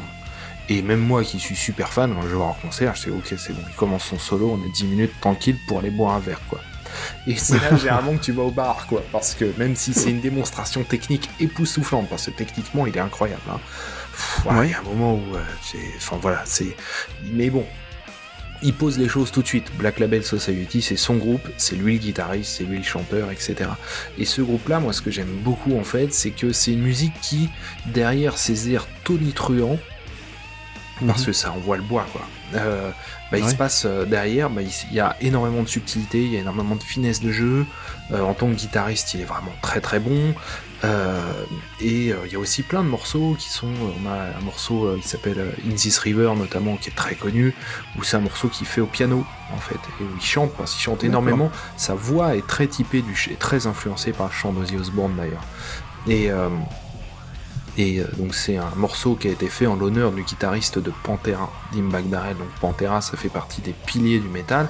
Et le guitariste est mort sur scène en fait. Il s'est fait tirer dessus sur scène. Et euh, Ah, c'est ah, sympa. c'est le métal. hein. Et euh, non non, mais ça fait, ça fait pour le coup, c'était un vrai choc pour, pour, pour beaucoup de monde. Et euh, du coup, il a fait. Et lui, ils étaient très proches, donc c'est un morceau en son hommage. C'est quelque chose de très très beau, euh, de très émouvant, etc. Ça prend vraiment au trip. Et du coup, c'est, je trouve que c'est, c'est un artiste qui est assez représentatif des groupes de métal, métal au sens large. C'est-à-dire que derrière ce côté euh, gros mur qui t'arrive en pleine poire, il se passe plein de choses derrière qui sont très subtiles, qui sont très techniques, etc. Mhm. Il se passe plein de choses. Donc ça, c'est un morceau qui est extrait de l'album Mafia, qui est sorti en 2005. C'est l'album avec lequel j'ai découvert Black Label Society. Et ce qui est intéressant aussi avec ce groupe, c'est qu'il n'y a pas que la musique, il y a tout un décorum autour. C'est-à-dire que les gars, Ouais. ils font, voilà, tu sais quoi, c'est le mec qui passe énormément de temps en salle de muscu, qui a des bras énormes, qui a euh, une grosse barbe énorme, qui arrive avec ses Rangers, le pantalon en cuir, les chaînes, les chaînes colossales accrochées au pantalon, et puis ils ont euh, euh, toute la toute l'iconographie de des des motorcycle clubs américains, c'est-à-dire qu'ils ont des gilets sans manches avec euh, les patchs dans le dos avec le logo du groupe, etc. Et puis tous les grands fans, Ouais. ils ont aussi les gilets avec le patch, ils se rassemblent comme ça, etc. Donc il y a aussi tout ce côté euh, très euh, très testostérone, très euh, très mal euh, que qu'on retrouve dans, dans dans beaucoup de groupes de métal, quoi. Mhm. Et du coup, c'est un groupe que je trouve assez représentatif de la sphère métal et que moi j'ai découvert aussi à une époque où, avec Killer on the Loose, j'avais commencé vraiment à rentrer un peu, euh, vraiment franchir euh, le, le rideau qui sépare le public des musiciens, des organisateurs de concerts, des tourneurs, etc. Et où vraiment on découvre un peu l'envers du décor de, de toutes ces, de, de, de toute la sphère métal, de la petite salle de concert avec un, où il y a 100 personnes organisées par une asso, euh, à, à un Metallica à Bercy, quoi. Et on découvre un peu tout cet univers-là qui, au final, est tout petit. Tout petit. C'est en, en trois coups de fil, tu peux contacter à peu près. euh, Enfin, c'est, c'est, enfin, c'est, voilà, je vais pas en dire beaucoup plus, mais euh, enfin, il y a pas de secret, mais je vais, je vais pas rentrer trop dans les détails, quoi. Mais, euh, mais au final, c'est euh, quand tu vas, par exemple, dans le carré VIP du du, du Hellfest.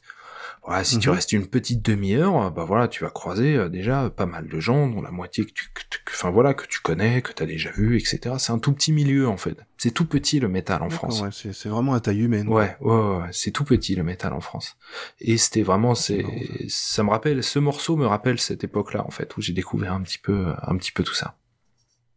D'accord, c'est vraiment le, c'est là où tu as découvert l'envers du décor et, et le, le fait que que ce, cet univers-là était quand même relativement petit malgré le- la représentation assez mon- monumentale et monstrueuse de, de- qui, voilà, que, que tu as en face des yeux avec ces, ces personnages euh, complètement euh, limite difformes, quoi. Enfin, par bien le- sûr, bien sûr. montrer ouais, une puissance. Pour le, pour le, Et- ouais, ouais. Et, euh, pour le décorum, comme tu disais. Mais, mais derrière, c'est quelque chose de très humain et taille humaine, quoi. Et, euh, et c'est, un peu ce qu'on avait dit aussi avec Simon euh, sur le côté, euh, ok, les, les métalleux, c'est des gros durs extérieurement, mais intérieurement, en fait, ce sont des gens qui sont pas si durs que ça et, et qui, qui montrent des, des- beaucoup de failles et beaucoup de, de, de choses sensibles, quoi. Ouais, bah moi je pense que effectivement il n'y a pas de, il a pas il n'y a pas des masses de sociopathes dans le métal. C'est-à-dire que tu as quand même des gens, s'ils sont là, s'ils se rassemblent, etc., euh, c'est parce qu'il y a, y a cette envie, il y a cette envie de, de former un tout, je pense. T'as envie Mhm. d'aller voir une musique qui te plaît avec des gens à qui ça plaît. Parce que le métal, ça plaît ou ça plaît pas. Hein. Il y a que, il y a encore Ah, aujourd'hui que, que deux écoles, quoi. Il y a que deux façons de vivre le métal. Et, euh, Mhm. et au final, là, on vit un petit peu l'âge d'or de la musique métal. C'est-à-dire que ça s'est beaucoup développé.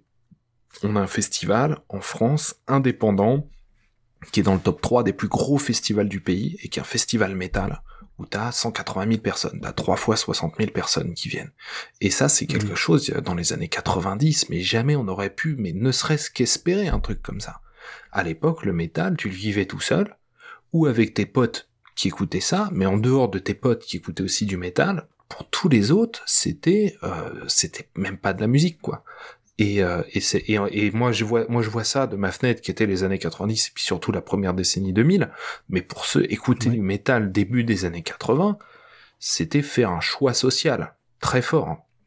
Mettre une veste à patch, etc. C'était pas rien. Et je sais que moi, j'ai pas le créateur de, de, de Killer on the Loose, Eric, qui vient faire une, une chronique encore chaque semaine. Il nous l'a déjà expliqué. Enfin, il, le, il en parle régulièrement. Et c'était vraiment euh, prendre une décision qui allait avoir un impact très fort sur ta vie. Aujourd'hui, ça l'est beaucoup je, moins. mais je trouve, enfin, ça l'est beaucoup moins, mais euh, enfin, je sais pas. Je, bon, remarque, c'est peut-être parce que nous, on n'est pas de ce milieu-là, mais c'est vrai que quand tu vois quelqu'un qui est habillé comme ça, tu, tu vois tout de suite son appartenance, Mhm. quoi. Mhm. Et, et tu vois tout de suite que ça dénote avec, euh, ça dénote. Je- J'aime pas ces mots-là, mais tu sens que ça rentre pas dans un moule. Ouais, euh, tu sors des codes sociaux. standardisés. Quoi. Non, ouais, ouais. Voilà. Et, Tu sors des codes sociaux euh, standards euh, que, tu, que, que, que la société t'impose, bah, les codes sociaux, quoi. Voilà. c'est une très bête comme phrase que de Ouais, dire. non, mais grave. tout à fait, c'est tout à fait Mais- ça. Et, mais ça va mieux maintenant, hein. ça s'est beaucoup amélioré. Hein. Mais c'est plus accepté, je pense. ouais, ça y est, Euh, ça se démocratise. après, dans un milieu professionnel, je suis pas sûr que ce soit voilà, mais c'est très compliqué. Ça dépend mais- des milieux, ça, ça dépend des boîtes. C'est Voilà, une question de personne aussi. C'est la personne qui t'embauche. Est-ce que ça la gêne ou pas? Mais aujourd'hui, euh, Après, ça je- va quand même mieux, quoi. Mais après, voilà, c'est aussi, euh, je pense que euh, Internet aussi a joué un, un grand rôle dans la démocratisation de ce genre de musique aussi. Hein. C'est-à-dire que maintenant, tu accèdes à, à tout ça euh, de manière tellement simple euh, que finalement, le métal, bah, tu peux en écouter quand tu veux. euh, Ouais, ouais. Des Bah, y a- émissions de radio euh, spécifiques. Il y a Internet et puis il y a les médias de manière générale qui ont commencé à s'intéresser au métal quand ils ont vu qu'il y avait un festival où il y avait euh, chaque année euh, à 20 bornes de Nantes euh, 10 000, puis 20 000, puis 30 000, puis 50 000 personnes qui venaient. Ils se sont dit mais c'est quoi ce délire? Mhm. Et ils ont commencé à s'y intéresser. Et là on a commencé à péter un un peu les société, idées reçues. Ouais, finalement. ouais, ouais. Et, euh, ça qui- et, et au final, aujourd'hui, on est dans une... Alors évidemment, c'est sûr que euh, le métal pourrait être considéré comme une musique comme une autre. Oui, mais le fait est que ce n'est pas une musique comme une autre. Et c'est pour ça que t'as une veste à patch, que t'as des cheveux longs, que t'as, je sais pas, des rangers, n'importe quoi, etc. C'est parce que c'est pas une musique comme les autres. Donc, c'est pas plus mal si on la considère pas comme n'importe quelle musique. Mais fut un temps où vraiment c'était euh, segmentant. Ça l'est moins maintenant. Mhm. Mais après, ça bah, l'être de, de... de toute façon, enfin, on, on le voit aussi avec des, des, des personnalités qui ont, pareil, qui ont marqué un peu ce- cet univers rock, euh, métal, euh, euh, des, des- des personnalités qui, qui se, même se transforment physiquement, du style Marilyn Manson, tu vois, des, des gens comme ça qui ont, qui ont, je pense pas, peut-être pas apporté quelque chose de très positif à l'image hein, finalement, parce que ça Ouais. fait plus peur dans les chaumières qu'autre chose. Après, c'est aussi son que business. Moi, hein. quand je, euh, quand je vois par exemple sur Arte qui passe des concerts de métal, mais c'est c'est énorme. Enfin, Mhm. pour moi, je trouve que c'est là où on voit que le, ben, c'est rentré dans une phase très culturelle finalement. Ouais, ouais, mais Arte, l'époque, Arte c'était a beaucoup totalement, fait euh, pour le métal, hein, à ce niveau-là, euh, il a, c'est Ah, mais c'est certain. Hein. Euh, moi, j'ai, Moi, J'ai vu des concerts moi, phénoménaux hein, de métal. J'ai regardé, pourtant c'est pas mon ma cam. Et ben sur Arte, j'ai regardé ça et j'ai waouh quand même il y a une énergie qui se dégage de là. Ouais. Puis tu vois les gens, les gens qui sont là, c'est il y a tout un esprit positif. Tu le sens quoi. C'est pas ça se pousse pas pour se bousculer et pour se faire mal quoi. C'est juste euh, partager un moment ensemble et ça ça y va, ça pogote à fond. Ouais, euh, voilà. mais je pense que Et ce comme dans mot, styles ce mot il est musique, hein. important. hein. Pour moi, l'énergie, euh, c'est pour moi le métal, c'est avant tout ça. Le métal, c'est avant tout de l'énergie. Ensuite, en fonction des groupes, en fonction des courants musicaux, parce que le, le, le métal, c'est une toile d'araignée colossale en Ah termes oui, de courants musicaux. Il y a des groupes qui sont qui sont qui font partie de la sphère métal, c'est un groupe de métal, mais c'est du viking métal folklorique, le truc il y a même pas de guitare, tu vois, c'est que des instruments folkloriques vikings, etc. Et ça fait partie du métal. C'est vraiment très très large. Donc après, chacun va aller piocher, euh, c'est le buffet euh, musical, quoi. Chacun prend ce qui lui plaît et laisse ce qui lui plaît pas. Mais euh, T'as même un groupe mongol maintenant, tu, qui fait du, du métal. Là. Ah ouais, mais attends, moi j'ai écouté un groupe indien là en ce moment là que j'ai découvert là sur qui a fait, qui faisait le buzz sur YouTube, donc je sais voir ce que c'est. Ça s'appelle Et les mecs ils mélangent métal américain très calibré et puis musique folklorique indienne. Et le truc c'est un vrai missile à écouter. C'est c'est ça fonctionne super bien. Et les gars ça va ça va marcher pour eux c'est certain. Et non non t'as Ah, plein de choses marrant, qui s'inventent qui se créent tous les jours. Et encore ça devait pas être les premiers à faire ça mais mais c'est- cette idée d'énergie elle est importante ouais. Après il y a aussi des choses on parle de Marilyn Manson parce que c'est vrai que c'est celui qui a le plus réussi à atteindre un petit peu les sphères euh, publiques et le, le grand public en général. Mais Marilyn Manson, c'est quelque chose qui est musicalement très accessible, quoi. Faut pas hésiter à écouter Marilyn Ah Manson, oui. c'est du rock, quoi. C'est, c'est à la cool. Ah oui, oui, c'est pas. ouais, ouais, Par contre, clair, tu vas ça- dans le, tu remontes dans le, le black metal des années 90 où là les mecs ils faisaient flamber des églises, etc. Et où le mec, euh, enfin il y a un- le groupe que les métalleux connaissent tous, il s'appelle Mayhem, euh, où les Mhm. où les gars se sont, euh, enfin voilà, il y a, y a eu des suicides, euh, il y a eu un meurtre, etc. Dans au sein du groupe, il y a eu des trucs terribles. Et là, par contre, là on déconne plus quoi. Et là c'est plus de l'énergie, c'est c'est quelque chose de beaucoup plus sombre qui est, qui, qui se dégage de tout ça. Mais en même temps, c'est aussi des gamins. C'est-à-dire que tout ça, Ouais. ça s'est passé, c'est des gamins de 18 ans, paumés au fin fond de la pampa norvégienne, qui s'emmerdent et qu'on crée un truc, et le truc leur échappe parce que c'est une popularité internationale, et les mecs ils touchent plus terre et ils font n'importe quoi. D'ailleurs, il y, a un y a un bouquin qui est sorti là-dessus euh, il y a bien longtemps, et par contre le bouquin a été adapté en film. Euh, très récemment là, mais euh, il, il sera pas distribué en France, il va sortir en DVD directement. Mais euh, mais si vous voulez voir un peu euh, ce que ça donne, un petit peu la partie la plus sombre, je pense que c'est vraiment le le film s'appelle Lords of Chaos, pardon, j'ai pas dit le titre, hein, il est sorti fin 2018.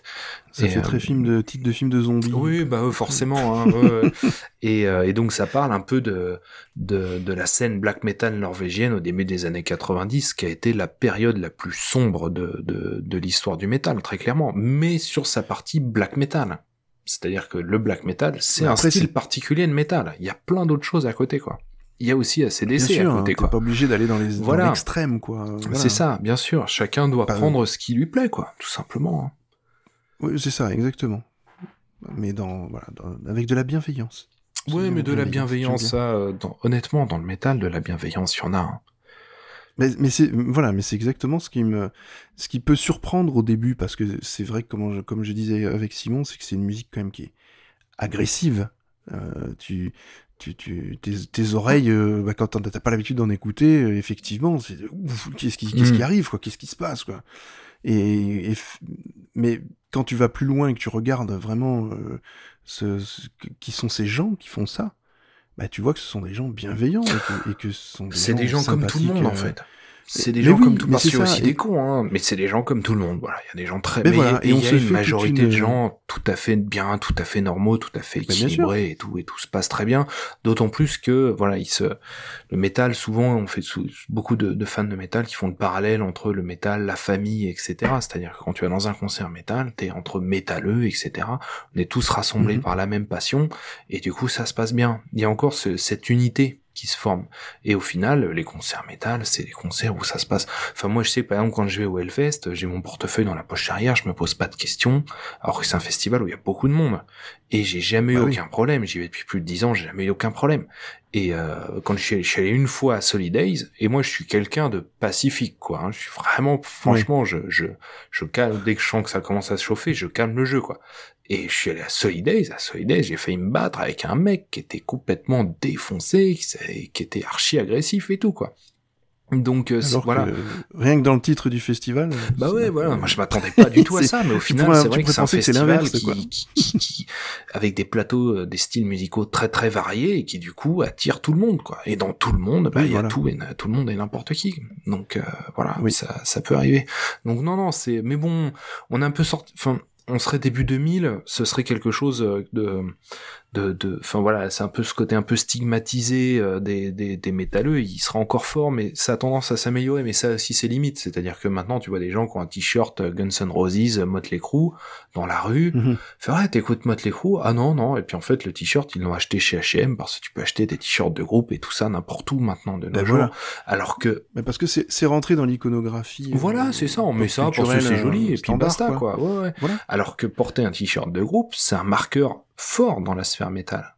C'est-à-dire que tu, enfin, moi, tu je te revendiques, tu te revendiques, tu revendiques quelque chose en portant le t-shirt de tel groupe et pas d'un autre groupe quoi. C'est Ouais, mais alors moi c'est pareil, tu vois, quand je voyais les toutes les les- les- l'imagerie de d'Iron Maiden ou tu vois des, des choses comme ça avec le, moi j'étais fasciné quoi, je trouvais ça magnifique. Et euh, mais je, je n'écoutais jamais, j'écoutais pas la musique. Et pourtant, je, je ne rêvais que d'une chose, c'était d'avoir un t-shirt Iron Maiden, tu vois. Ouais, pour tout ce que ça dégage, de côté un peu darkness et tout, et puis un côté aussi, à nouveau, il y a un côté un peu, euh, pour les hommes, je parle, hein, pour les femmes, je ne sais pas, Ah oui. mais pour les hommes, il y a aussi un côté un peu testostérone dans l'idée de porter un t-shirt de, de métal euh, avec une imagerie un peu dure, etc. hein.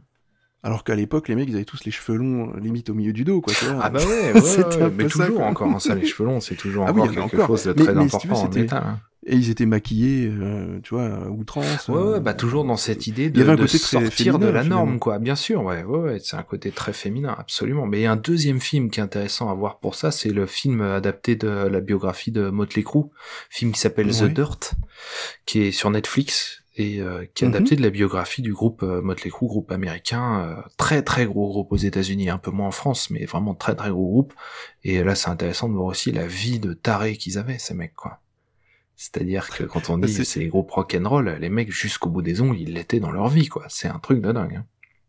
Ah bah ça, ça me surprend pas en même temps. Et eux, ouais, Ouais, cheveux c'est longs, des- maquillage, pantalon Ouais. en cuir rouge moulant, etc. Et aller à fond, quoi. Ouais. Ah, c'était toute une époque. Hein. Ah ouais, c'est clair. on- Ouais. Et finalement, ça, a- enfin, ça a changé un petit peu, mais ça n'a pas tant changé que ça. Hein. Si on regarde bien, il y a toujours une, une codification vestimentaire. Euh, bah, toujours, moi, euh, je, oui, ouais, alors, c'est- difficile de faire des généralités parce que, à nouveau, c'est très très large le métal. Et puis, il y a plein de groupes. Il y a toujours un groupe euh, qui sera, qui sera, qui sera là en contre-exemple. Mais euh, euh, il y a, il y a beaucoup de groupes qui vont arriver avec une musique assez, musicalement assez accessible et un look d'enfer, tu vois. On peut penser à Ghost, Ouais. notamment Ghost, qui est euh, un groupe aujourd'hui qui est euh, le, qui, qui, qui est parmi les plus populaires hein, dans la sphère métal, qui a une musique qui est très accessible, hein. c'est pas très agressif. Mhm. Hein. Et, euh, et par contre, là, bah, tout le monde est masqué, le chanteur est déguisé en, en pape euh, satanique, euh, maquillé et tout. Enfin, sur scène, ça fait son petit effet, quoi. Et, euh, Ouais. et à côté de ça, t'as des groupes qui vont arriver, qui vont t'en mettre plein la tronche avec un truc ultra violent et qui vont être fringués en t-shirt, quoi. Tout ouais, simplement. voilà, quoi. qui, qui, qui s'exprime par la musique et pas par, la, Ouais. par le côté visuel. quoi. Voilà, ouais. Bah, c'est, oui, c'est très, très, très mélangé. Mm. Mais c'est très bien d'ailleurs. C'est, aussi qu'il y a une grosse variété dans, dans ce qui est présenté dans le métal. Ouais, plus que jamais, plus que jamais. Ouais. Et Killer on the Loose, euh, voilà, euh, on parle tout le temps. Ouais, C'est ouais, très, très ouais, ouais.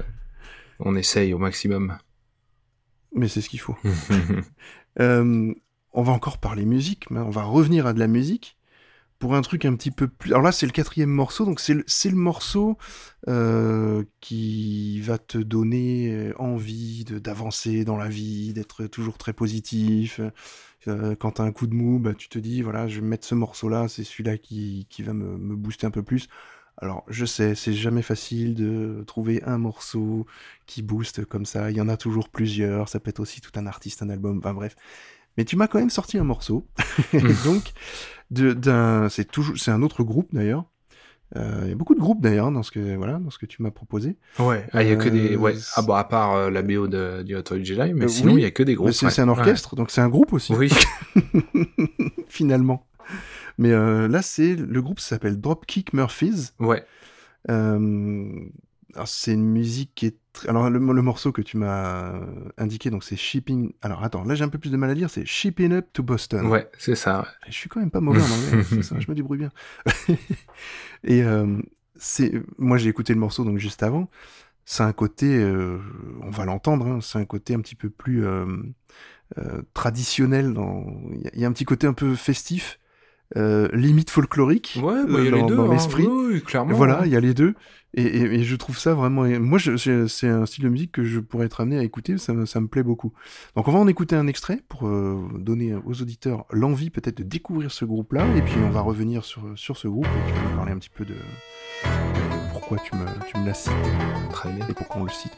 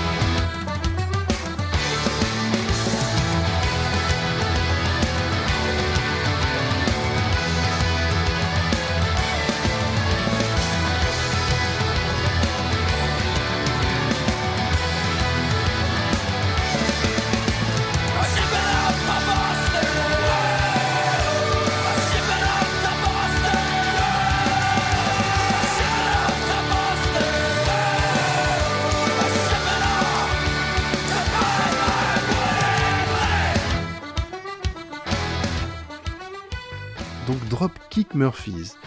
Les Dropkick Murphys. ouais. euh, Voilà. Explication. Alors, les Dropkick Murphys, c'est un groupe qui s'est créé dans les années 90. Je crois qu'ils sont 95, 96. Euh, ils sont américains, ils viennent de Boston, dans le Massachusetts. Dans le titre, déjà. Et euh, bah oui, forcément. Et euh, donc, faut savoir que Boston, ça a toujours été, à la base, Boston, c'était le un peu la capitale des émigrés irlandais aux États-Unis. Euh, ça s'entend de toute ouais. façon dans, la- Ah bah là, dans les sonorités euh, du morceau, on le voit tout de suite. Quoi. Ouais, ouais, c'est, très présent. Et, euh, et donc, en fait, Dropkick Murphys, c'est un groupe, moi je con- considère un peu comme du punk celtique, quoi. Et euh, Ouais, c'est ouais, ça, ouais, c'est clair. il mélange euh, différentes formes, différents styles de punk, le punk hardcore, le punk oi, etc. Et tout un peu de la musique folk et de la musique irlandaise traditionnelle. Il mélange un peu tout ça. Et euh, ce qui est Mhm. intéressant, moi, ce qui me plaît en fait chez ces mecs, parce que bon, cette musique-là, c'est un tube, c'est super entraînant, c'est très dynamique, etc. Alors en concert, c'est le bordel, je te raconte pas, l'ambiance qu'ils mettent. et euh, Ah, quand je disais que c'était du rock festif, Ah ouais, vraiment pour- tu sens que c'est fait pour bouger. Ah c'est vraiment fait pour ça. Et, euh, et c'est- en fait, ce qui est intéressant, c'est que euh, les Dropkick Murphys, c'est des mecs, euh, à la base, c'est des ouvriers. C'est des, c'est vraiment de... Mais c'est, La- marrant quand on les voit, ils ont un côté très euh, effect- très anglais, euh, mais dans l'esprit, euh, les mecs qui étaient dans les maisons rouges, tu sais. euh, Ouais, voilà, c'est ça. ils sont vraiment voilà, issus de l'industrie, quoi. C'est ça. Ils bossent, voilà. ils bossent. euh, c'est, c'est des ouvriers qui bossent dans les usines, etc. Et puis qui font de la musique ensemble et tout. Et puis ils font aller, on monte un groupe, etc. Et par exemple, le bassiste, euh, lui, ça faisait 15 jours qu'il avait commencé la basse quand ils ont monté le groupe et qu'ils ont commencé à, à jouer ensemble, quoi. Et c'est euh, pour ça que c'est vraiment un aspect très punk. Ouais, c'est très punk et c'est tellement punk que le premier album a été produit par Lars Fre- Frederiksen, donc il fait partie de Rancid, qui est un des plus gros groupes de punk euh, de. Mhm. euh, Enfin, moi, je, je suis pas un grand spécialiste en punk, mais Rancid c'est un monument du punk, en tout cas pour moi, quoi. C'est vraiment un très très gros. Le groupe, nom me quoi. parle, donc c'est que Ouais. ça doit être connu. Et c'est lui qui a, qui produit leur, euh, leur premier album. Et premier album qui, pour le coup, très punk. Et de fil en aiguille, ils ont ajouté de plus en plus de cet aspect un peu musique traditionnelle irlandaise, etc., etc. Et moi, ce que j'aime bien avec ce, ce qui me plaît en fait dans ce groupe, c'est que c'est plein d'énergie, mais en même temps, c'est plein de simplicité. C'est-à-dire que euh, les mecs, ils arrivent, ils jouent, ils se prennent pas la tête, ils se battent avec leurs producteurs et avec leurs tourneurs pour que leur billet de concert soit ne franchisse jamais le moins possible la barre des 30 dollars pour que tout le monde puisse venir à leur concert. Alors qu'on parle d'une époque aujourd'hui où le prix des concerts ont triplé en 10 ans, hein, quasiment. hein. Donc euh, il y a une Ah oui, non, ça, et les dropkicks, ils se battent pour que tout ça, ça pour que pour pour que le- leur billet de concert soit soit accessible. Et euh, du coup voilà, il y a ce côté, euh, il y, a, y, y, a, ce côté-là que, qui est intéressant, je trouve, dans les Dropkick Murphys. Pareil, on entend qu'il y a de la cornemuse et qu'il y a plein d'instruments dans la musique qu'ils font. Et bah sur scène, quand il y a un concert, paf, t'as les cornemuses qui débarquent pour tel morceau, qui repart après, mm. etc. C'est-à-dire qu'ils mettent vraiment le paquet.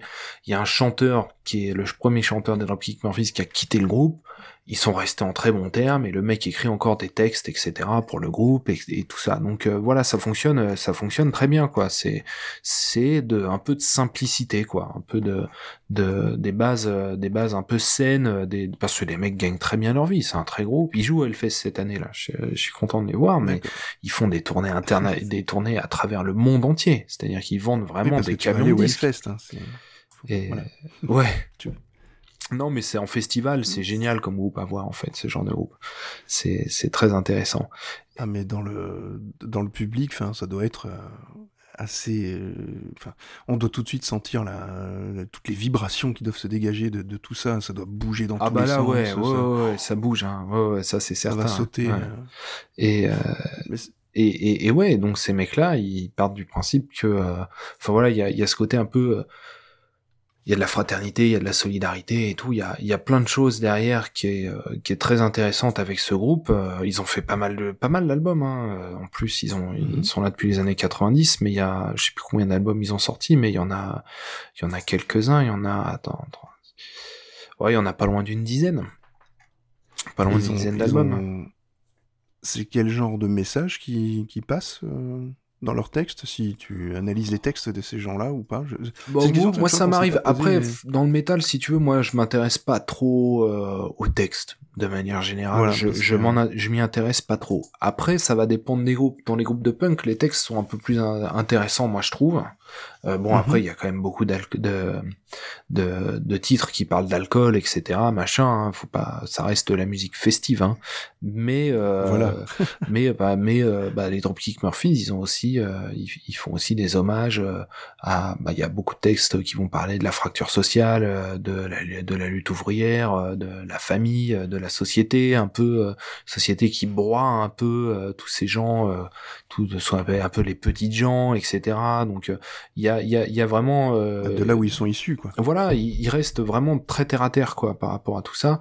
Et, euh, et puis ça parle aussi euh, de, euh, enfin ils ont fait euh, un- un- une euh, une euh, une chanson euh, en hommage à leur à l'équipe de baseball de Boston, etc. C'est-à-dire qu'en même temps ils sont très fiers de là où ils viennent quoi.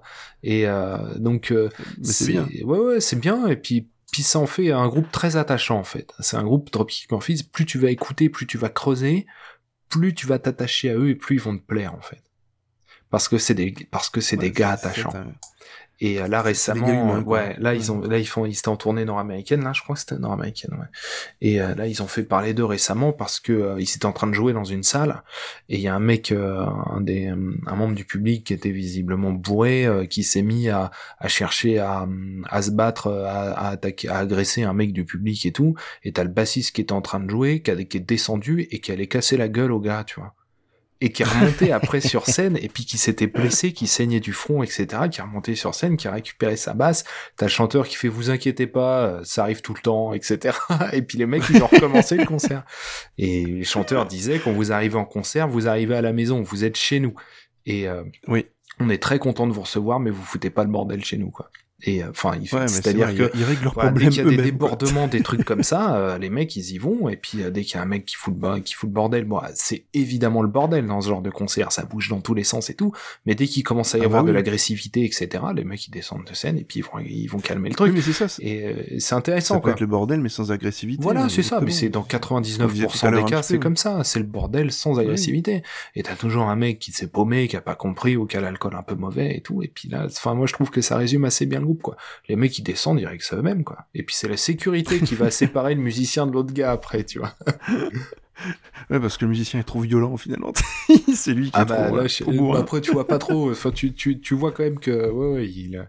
Enfin bon voilà, c'est c'est c'est un groupe qui est intéressant, je trouve. C'est c'est un groupe attachant quoi. Moi j'ai- j'aime bien ce groupe et ce morceau, moi je l'écoute à- ouais quand j'ai besoin de de mettre la gouache avant euh, un enjeu particulier euh, professionnel etc ou un truc où là je suis pas dedans etc c'est tout à fait le j'ai choisi ce morceau là mais il y en a il y en a pas mal d'autres hein. le, le, reste est vraiment dans, dans cette ligne là euh, c'est tout à fait le, le, groupe qui qui va me regonfler à bloc quoi D'accord. Donc c'est vraiment lui qui va te rebooster. Ouais. Qui va te. Si t'as besoin de voilà de, de, changer les idées, de te positiver sur quelque chose, tu vas mettre ça puis ça va te relancer. Ouais, parce que c'est positif et puis et puis en même temps c'est c'est beaucoup d'énergie quoi. C'est les mecs en plus ils chantent tous ensemble etc. C'est-à-dire que ça, ça ça pulse quoi, ça dégage. Bah, c'est ça que j'aime bien aussi dans cette émission, donc les, les notes de ma vie, c'est que à la fin on donne un conseil pour se remotiver quoi. C'est génial. c'est ouais. vraiment sympa. Ouais. Donc c'est ça, si, si on peut aider un peu les gens, faisons-le. Ah bah oui, ça. absolument. absolument. Bah, Puis ça, c'est des bonnes recettes, ça. Des recettes appliquées ah, à Tout à fait.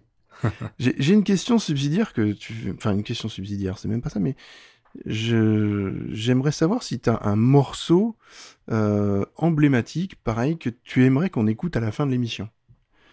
Ça, je te l'ai pas posé. Tu ah vois, ouais, comme question. ouais, Est-ce ouais, que comme ça, tu as un morceau qui te viendrait et que tu te dis, effectivement, c'est le morceau qui, pour moi, représente tout pas forcément de, de ce groupe-là, hein, mais euh, voilà, dans, dans, la généralité. Et euh, c'est un morceau que je mettrai en intégralité à la fin de l'émission. Euh, alors attends, parce que tu, qui représente tout, c'est-à-dire qui représente quoi? C'est, Pour toi, c'est le morceau ultime, c'est, ton morceau magistral. Alors écoute, ouais, j'ai pas de morceau ultime, mais euh, là, le pendant que tu me parlais, il y a un morceau qui m'est venu à l'esprit, donc ça veut dire qu'il faut qu'il faut qu'il faut le mettre. Euh, je dirais un morceau pour moi magistral, un morceau que je trouve vraiment génial. Euh, alors là, c'est mm -hmm. pas du gros métal, hein, c'est quelque chose de beaucoup plus beaucoup plus accessible. C'est le morceau Just Push Play de Aerosmith qui est sorti eh ben, tu vois, début on des années 2000 sur ce morceau ouais, ouais, ouais, mais, mais qui, voilà. est, qui, est, un morceau que je trouve excellent. C'est le Aerosmith de début des années 2000 donc c'est pas un album le plus connu mais moi il est issu d'un album où je trouve que tous les morceaux sont des tubes euh, fabuleux. Et il y a notamment ce titre Just Push Play que je trouve fonctionne très très bien. Eh ben écoute tu vois on va se, on se quittera sur ce morceau là très bien. Mais avant de se quitter quand même on va reparler un peu de toi et de tes et, et, où on peut te retrouver sur les internets et la toile magique de, de diffusion de nos voix. D'accord. Où est-ce que toi on peut retrouver ton, ta jolie émission euh, superbe de, sur Star Wars déjà, pour commencer bah, Hyperdrive, euh, c'est un podcast qui est dispo sur à peu près toutes les applications, tous les agrégateurs de podcasts. Hein. Si vous tapez Hyperdrive, normalement, si tout se passe bien, vous devriez trouver. Sinon, vous, sinon sur hyperdrive.fr, il euh, y a, voilà, c'est mon site internet qui rassemble Hyperdrive, mmh. les chroniques galactiques, etc. Où il y a un peu tout. Il y a aussi des petits billets, des petits articles, des choses que j'écris quand que je veux pas intégrer au podcast ou ou qui, qui sont d'autres choses. Enfin voilà, il y a un peu. Bon, ça reste centré sur complet, le hein. cinéma, les, enfin sur la sur la pop culture quoi. Ça parle ciné, bouquins, jeux vidéo, etc. Mais donc voilà, sur hyperdrive.fr, vous pouvez trouver tout ça sur les réseaux sociaux aussi, Facebook et, et Twitter. Euh... Tu as changé de logo d'ailleurs. Ouais, j'ai changé de logo hier. C'est pas aujourd'hui. Ouais. Hier, ouais, voilà. Ouais, j'ai changé Nous de sommes le 7 mai. Ouais. quand on enregistre. Je voulais un truc un peu plus, voilà, un peu plus, un peu plus abouti, un peu plus. Que le premier logo que j'avais fait un peu rapidement. Donc, euh, ouais, ouais, changer de logo, absolument. Nouveau logo avec un TIE Fighter. Une nouvelle identité visuelle un petit peu plus noir et blanc, voilà, qui, est- Ouais. qui est très jolie. Euh, J'aime beaucoup. et les chroniques galactiques, donc ouais, ce sera aussi sur hyperdrive.fr. Et, euh, et sur tout- et pareil, 2. sur plein de trucs, euh, sur toutes les applications de podcasting et tout. La saison 2, mais je suis en train de l'écrire. là. Je commence un peu le travail d'écriture, parce que c'est surtout ça le plus gros du boulot. Hein. Et le plus gros du boulot, Ah, c'est c'est écrire et monter. La partie la plus facile et la plus rapide, c'est enregistrer, finalement. Même Mais- si mais ça prend du temps. Je suis tout à fait d'accord. Et, euh, et donc ouais, Non, saison non, ça- 2, je pense. Ça, c'est un projet quand même très impressionnant. Ouais. Bah ça, on s'est bien marré en tout cas. On s'est dit bon allez on le fait, on verra bien. Et puis s'il se passe rien, bah c'est pas grave, on se sera bien marré. Et euh, ben moi je suis bon, euh, il y a plein de choses à revoir, mais euh, mais je suis assez content du résultat, notamment vis-à-vis de la musique, parce que on est sur un. Je voulais faire une fiction audio qui soit en fait un film sans image, tu vois. Euh, Oui. Je voulais pas de voix off, etc. Je voulais vraiment que ce soit euh, très rythmé, quoi. Où vraiment on comprend ce qui se passe avec les personnages qui parlent et qui agissent, qui bougent. Donc du coup c'est beaucoup d'effets sonores et puis aussi de la musique. Et la musique, je savais, j'étais pas sûr. Et au final, euh, bon à nouveau il y a des trucs euh, à régler et tout, mais mais quand même je suis assez content de. Il y aura plein de Oui, choses à optimiser pour la saison 2. Mais bon, voilà. Ce sont quand même que des dialogues. Hein. euh, Voilà, c'est des personnages qui discutent entre eux. Il n'y a pas de, effectivement de voix off comme Ouais, qui dis. discutent et qui agissent. Qui se déplacent, qui qui, se agissent, battent, voilà. etc. Et là aussi, en termes d'effets sonores, j'étais pas sûr de mon coup non plus. Et, euh, et au final, euh, au final, ça va. Bon, c'est pas la révolution, mais euh, mais bon, ça fait quelque chose qui tient debout, quoi. Donc donc c'est cool. C'est qualitatif. Voilà. Et donc, euh, il faut admettre que euh, ça fait partie, euh, en tout cas pour moi et de ce que j'écoute en fiction audio, ça fait partie du, du haut du panier largement. Cool. Euh, moi, c'est vraiment une fiction qui, que j'ai beaucoup aimée. C'est court, c'est 7 épisodes, si je me 8 peut-être avec l'intro, si je me trompe Ouais, pas. c'est ça, 7-8 épisodes d'une d'une Voilà. dizaine, d'une douzaine de minutes chacun, ouais. Ouais, qui, ont demandé un travail vraiment euh, bah, énorme, euh, colossal. Mais, mais c'est les dialogues, bon bah c'est, on retrouve le, le Willem Horn euh, d'Hyperdrive hein, avec euh, euh, avec tout et toute sa son cynisme et, et que j'aime et voilà et toutes ses réponses, ses répliques euh, assez magi- magiques. Et, et puis, euh, non, non, ça, ça marche très très bien. Et et il y a une vraie histoire. Il se passe vraiment quelque chose. Et puis, il y a des guests dedans. Ouais, il y a du guest. Il y a des personnages guests. Il y a du guest, ouais. Ouais, ouais. Ouais. ouais, donc du coup, saison 2 en cours d'écriture, donc on sortira pour, euh, je pense, euh, bah, on va, en- je pense qu'on va en faire une par an, parce que même, y a beaucoup de gens, hein, bah, toi, notamment, qui fait une apparition, euh, euh, dedans. Enfin, ouais, on fais les t'entend. voix d'introduction. Bah ouais, ouais, ouais. Et puis, en tout, il y a une quinzaine de personnes, quoi. Donc, euh, du coup, c'est aussi rassembler tout le monde, euh, distribuer les rôles et tout. Donc, tout ça, je pense qu'on va se faire une saison par an. Ça me paraît déjà bien. Euh, C'est beaucoup déjà. Ouais, ouais, ça, ça, ça, ça va déjà faire, euh, ça, ouais, va déjà falloir tenir le, délai. et, euh, Ouais, puis, par contre, après, Lucas, va te repérer et ce sera mort. Après, tu pourras plus diffuser. donc. Ouais, bah c'est de la fanfiction. hein. De toute façon, à partir du moment où tu gagnes pas d'argent sur ces trucs-là, on vient pas t'emmerder. Hein. C'est des Américains. Hein. C'est à partir du moment où tu commences à gagner de, de l'argent que là, on va venir te voir. Mais c'est de la fanfiction. Euh, Star Wars, c'est assez unique pour ça aussi. C'est que les fanfictions et tout ça, c'est assez bien, assez bien toléré. Mais euh, mais on va peut-être quand même avant de faire la saison 2, euh, il y a un truc auquel euh, qui me démange là depuis quelques temps, j'en parlais un peu avec le reste de l'équipe et tout, c'est de faire euh, un, un dans le dans Je ne t'entends plus. ah pardon. Ouais, donc je disais il y a il y a quelque chose qui me démange depuis euh, de, depuis quelques semaines là, je commence à en parler avec l'équipe, c'est avant de faire une saison 2, on voulait faire dans le dans cette idée toujours de de feuilleton un peu euh, comme dans les années 50 60, on va sans doute se faire un Halloween spécial. Ouh, c'est- ah, Un one shot, ok. format peut-être Ouais, une demi-heure quoi.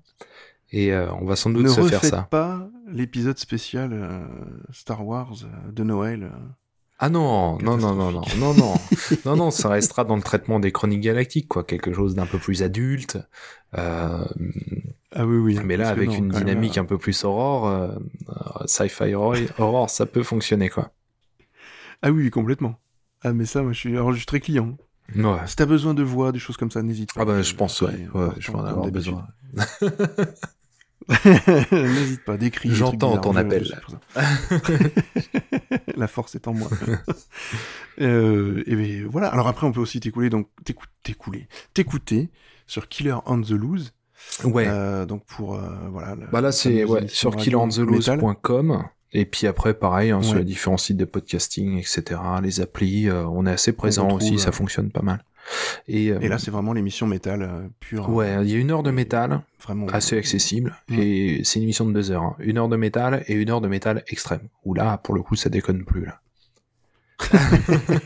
là, faut s'accrocher quoi. Mais euh, mais bon, moi bah j'aime oui, bien mais et puis bon. ça marche pas mal. Mais euh, mais du coup, Bah on a ouais. fait ça comme ça. Ça monte en fait. Donc pendant une heure, euh, voilà, ça, on fait ça comme ça, de manière progressive. On a coupé l'émission en deux parties distinctes.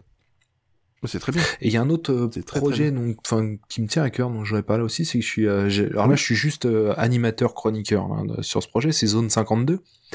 Euh, Oui. donc qui est, une- Oui. qui est un podcast de pop culture, donc ciné, séries, bouquins, jeux vidéo, etc. Mm. Et où euh, il y a Jérémy Grima qui est dedans, qui fait le deuxième protagoniste des Chroniques Galactiques, puis qui est écrivain, puis qui est musicien, enfin qui fait plein de trucs tout le temps.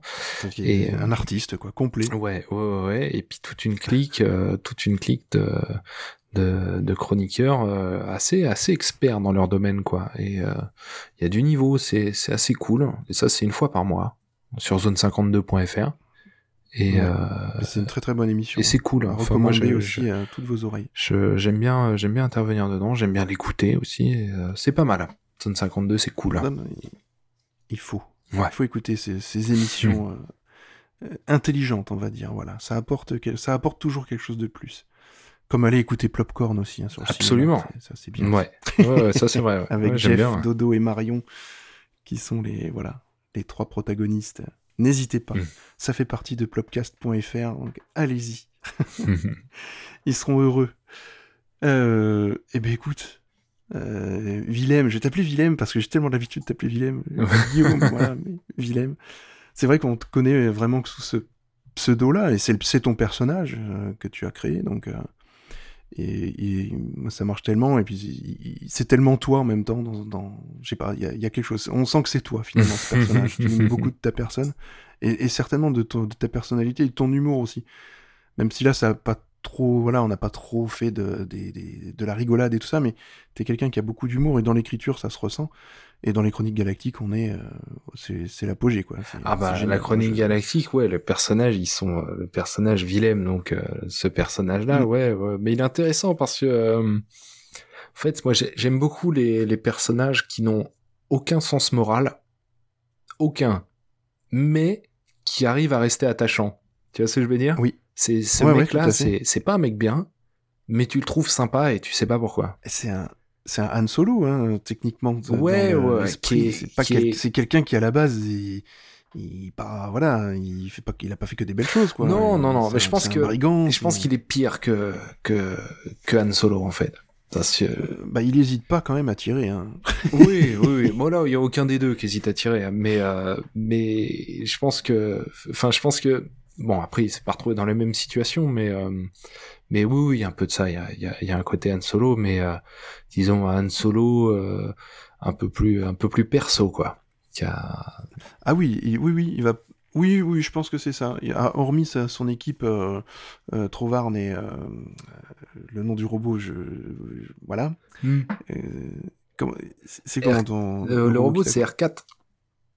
R4. ouais. Et voilà, c'est tout bête, en plus c'est tout simple comme nom, mais, mais ça marche. Et c'est génial. Et les bruitages sont géniaux. Moi j'adore les...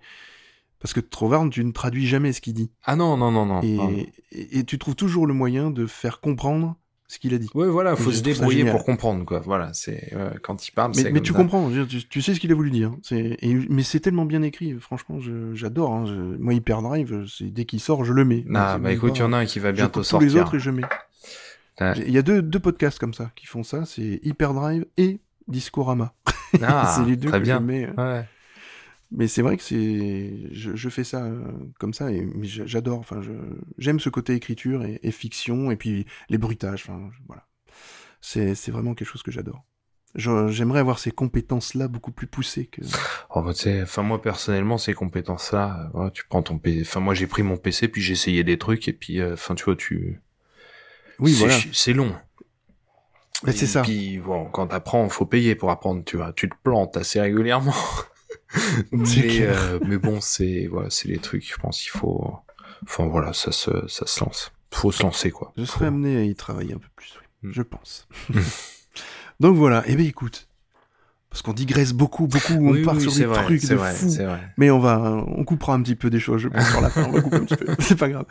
Donc on va, on va aller s'écouter le morceau d'Aerosmith euh, que tu m'as, que tu m'as donné Mhm. euh, à mettre. Redis-moi le titre. Just push play. Et comme ça, on part et on va se quitter sur ce morceau d'Aerosmith. Et moi, je vous dis à très bientôt dans un prochain numéro des Notes de ma vie. Et allez écouter Hyperdrive, allez écouter les Chroniques Galactiques, allez écouter toutes les émissions Zone 52. Enfin, voilà, faites-vous plaisir en écoutant du, de la qualité. Et, et franchement, c'est vraiment qualitatif. Donc n'hésitez pas, allez-y, c'est vraiment génial. À bientôt, Willem, parce À que nous, on va se retrouver certainement bientôt. Oui, et merci beaucoup de m'avoir invité. Bah, c'est, c'était tout à fait normal. ça me faisait vraiment plaisir. À bientôt, tout le monde. Salut.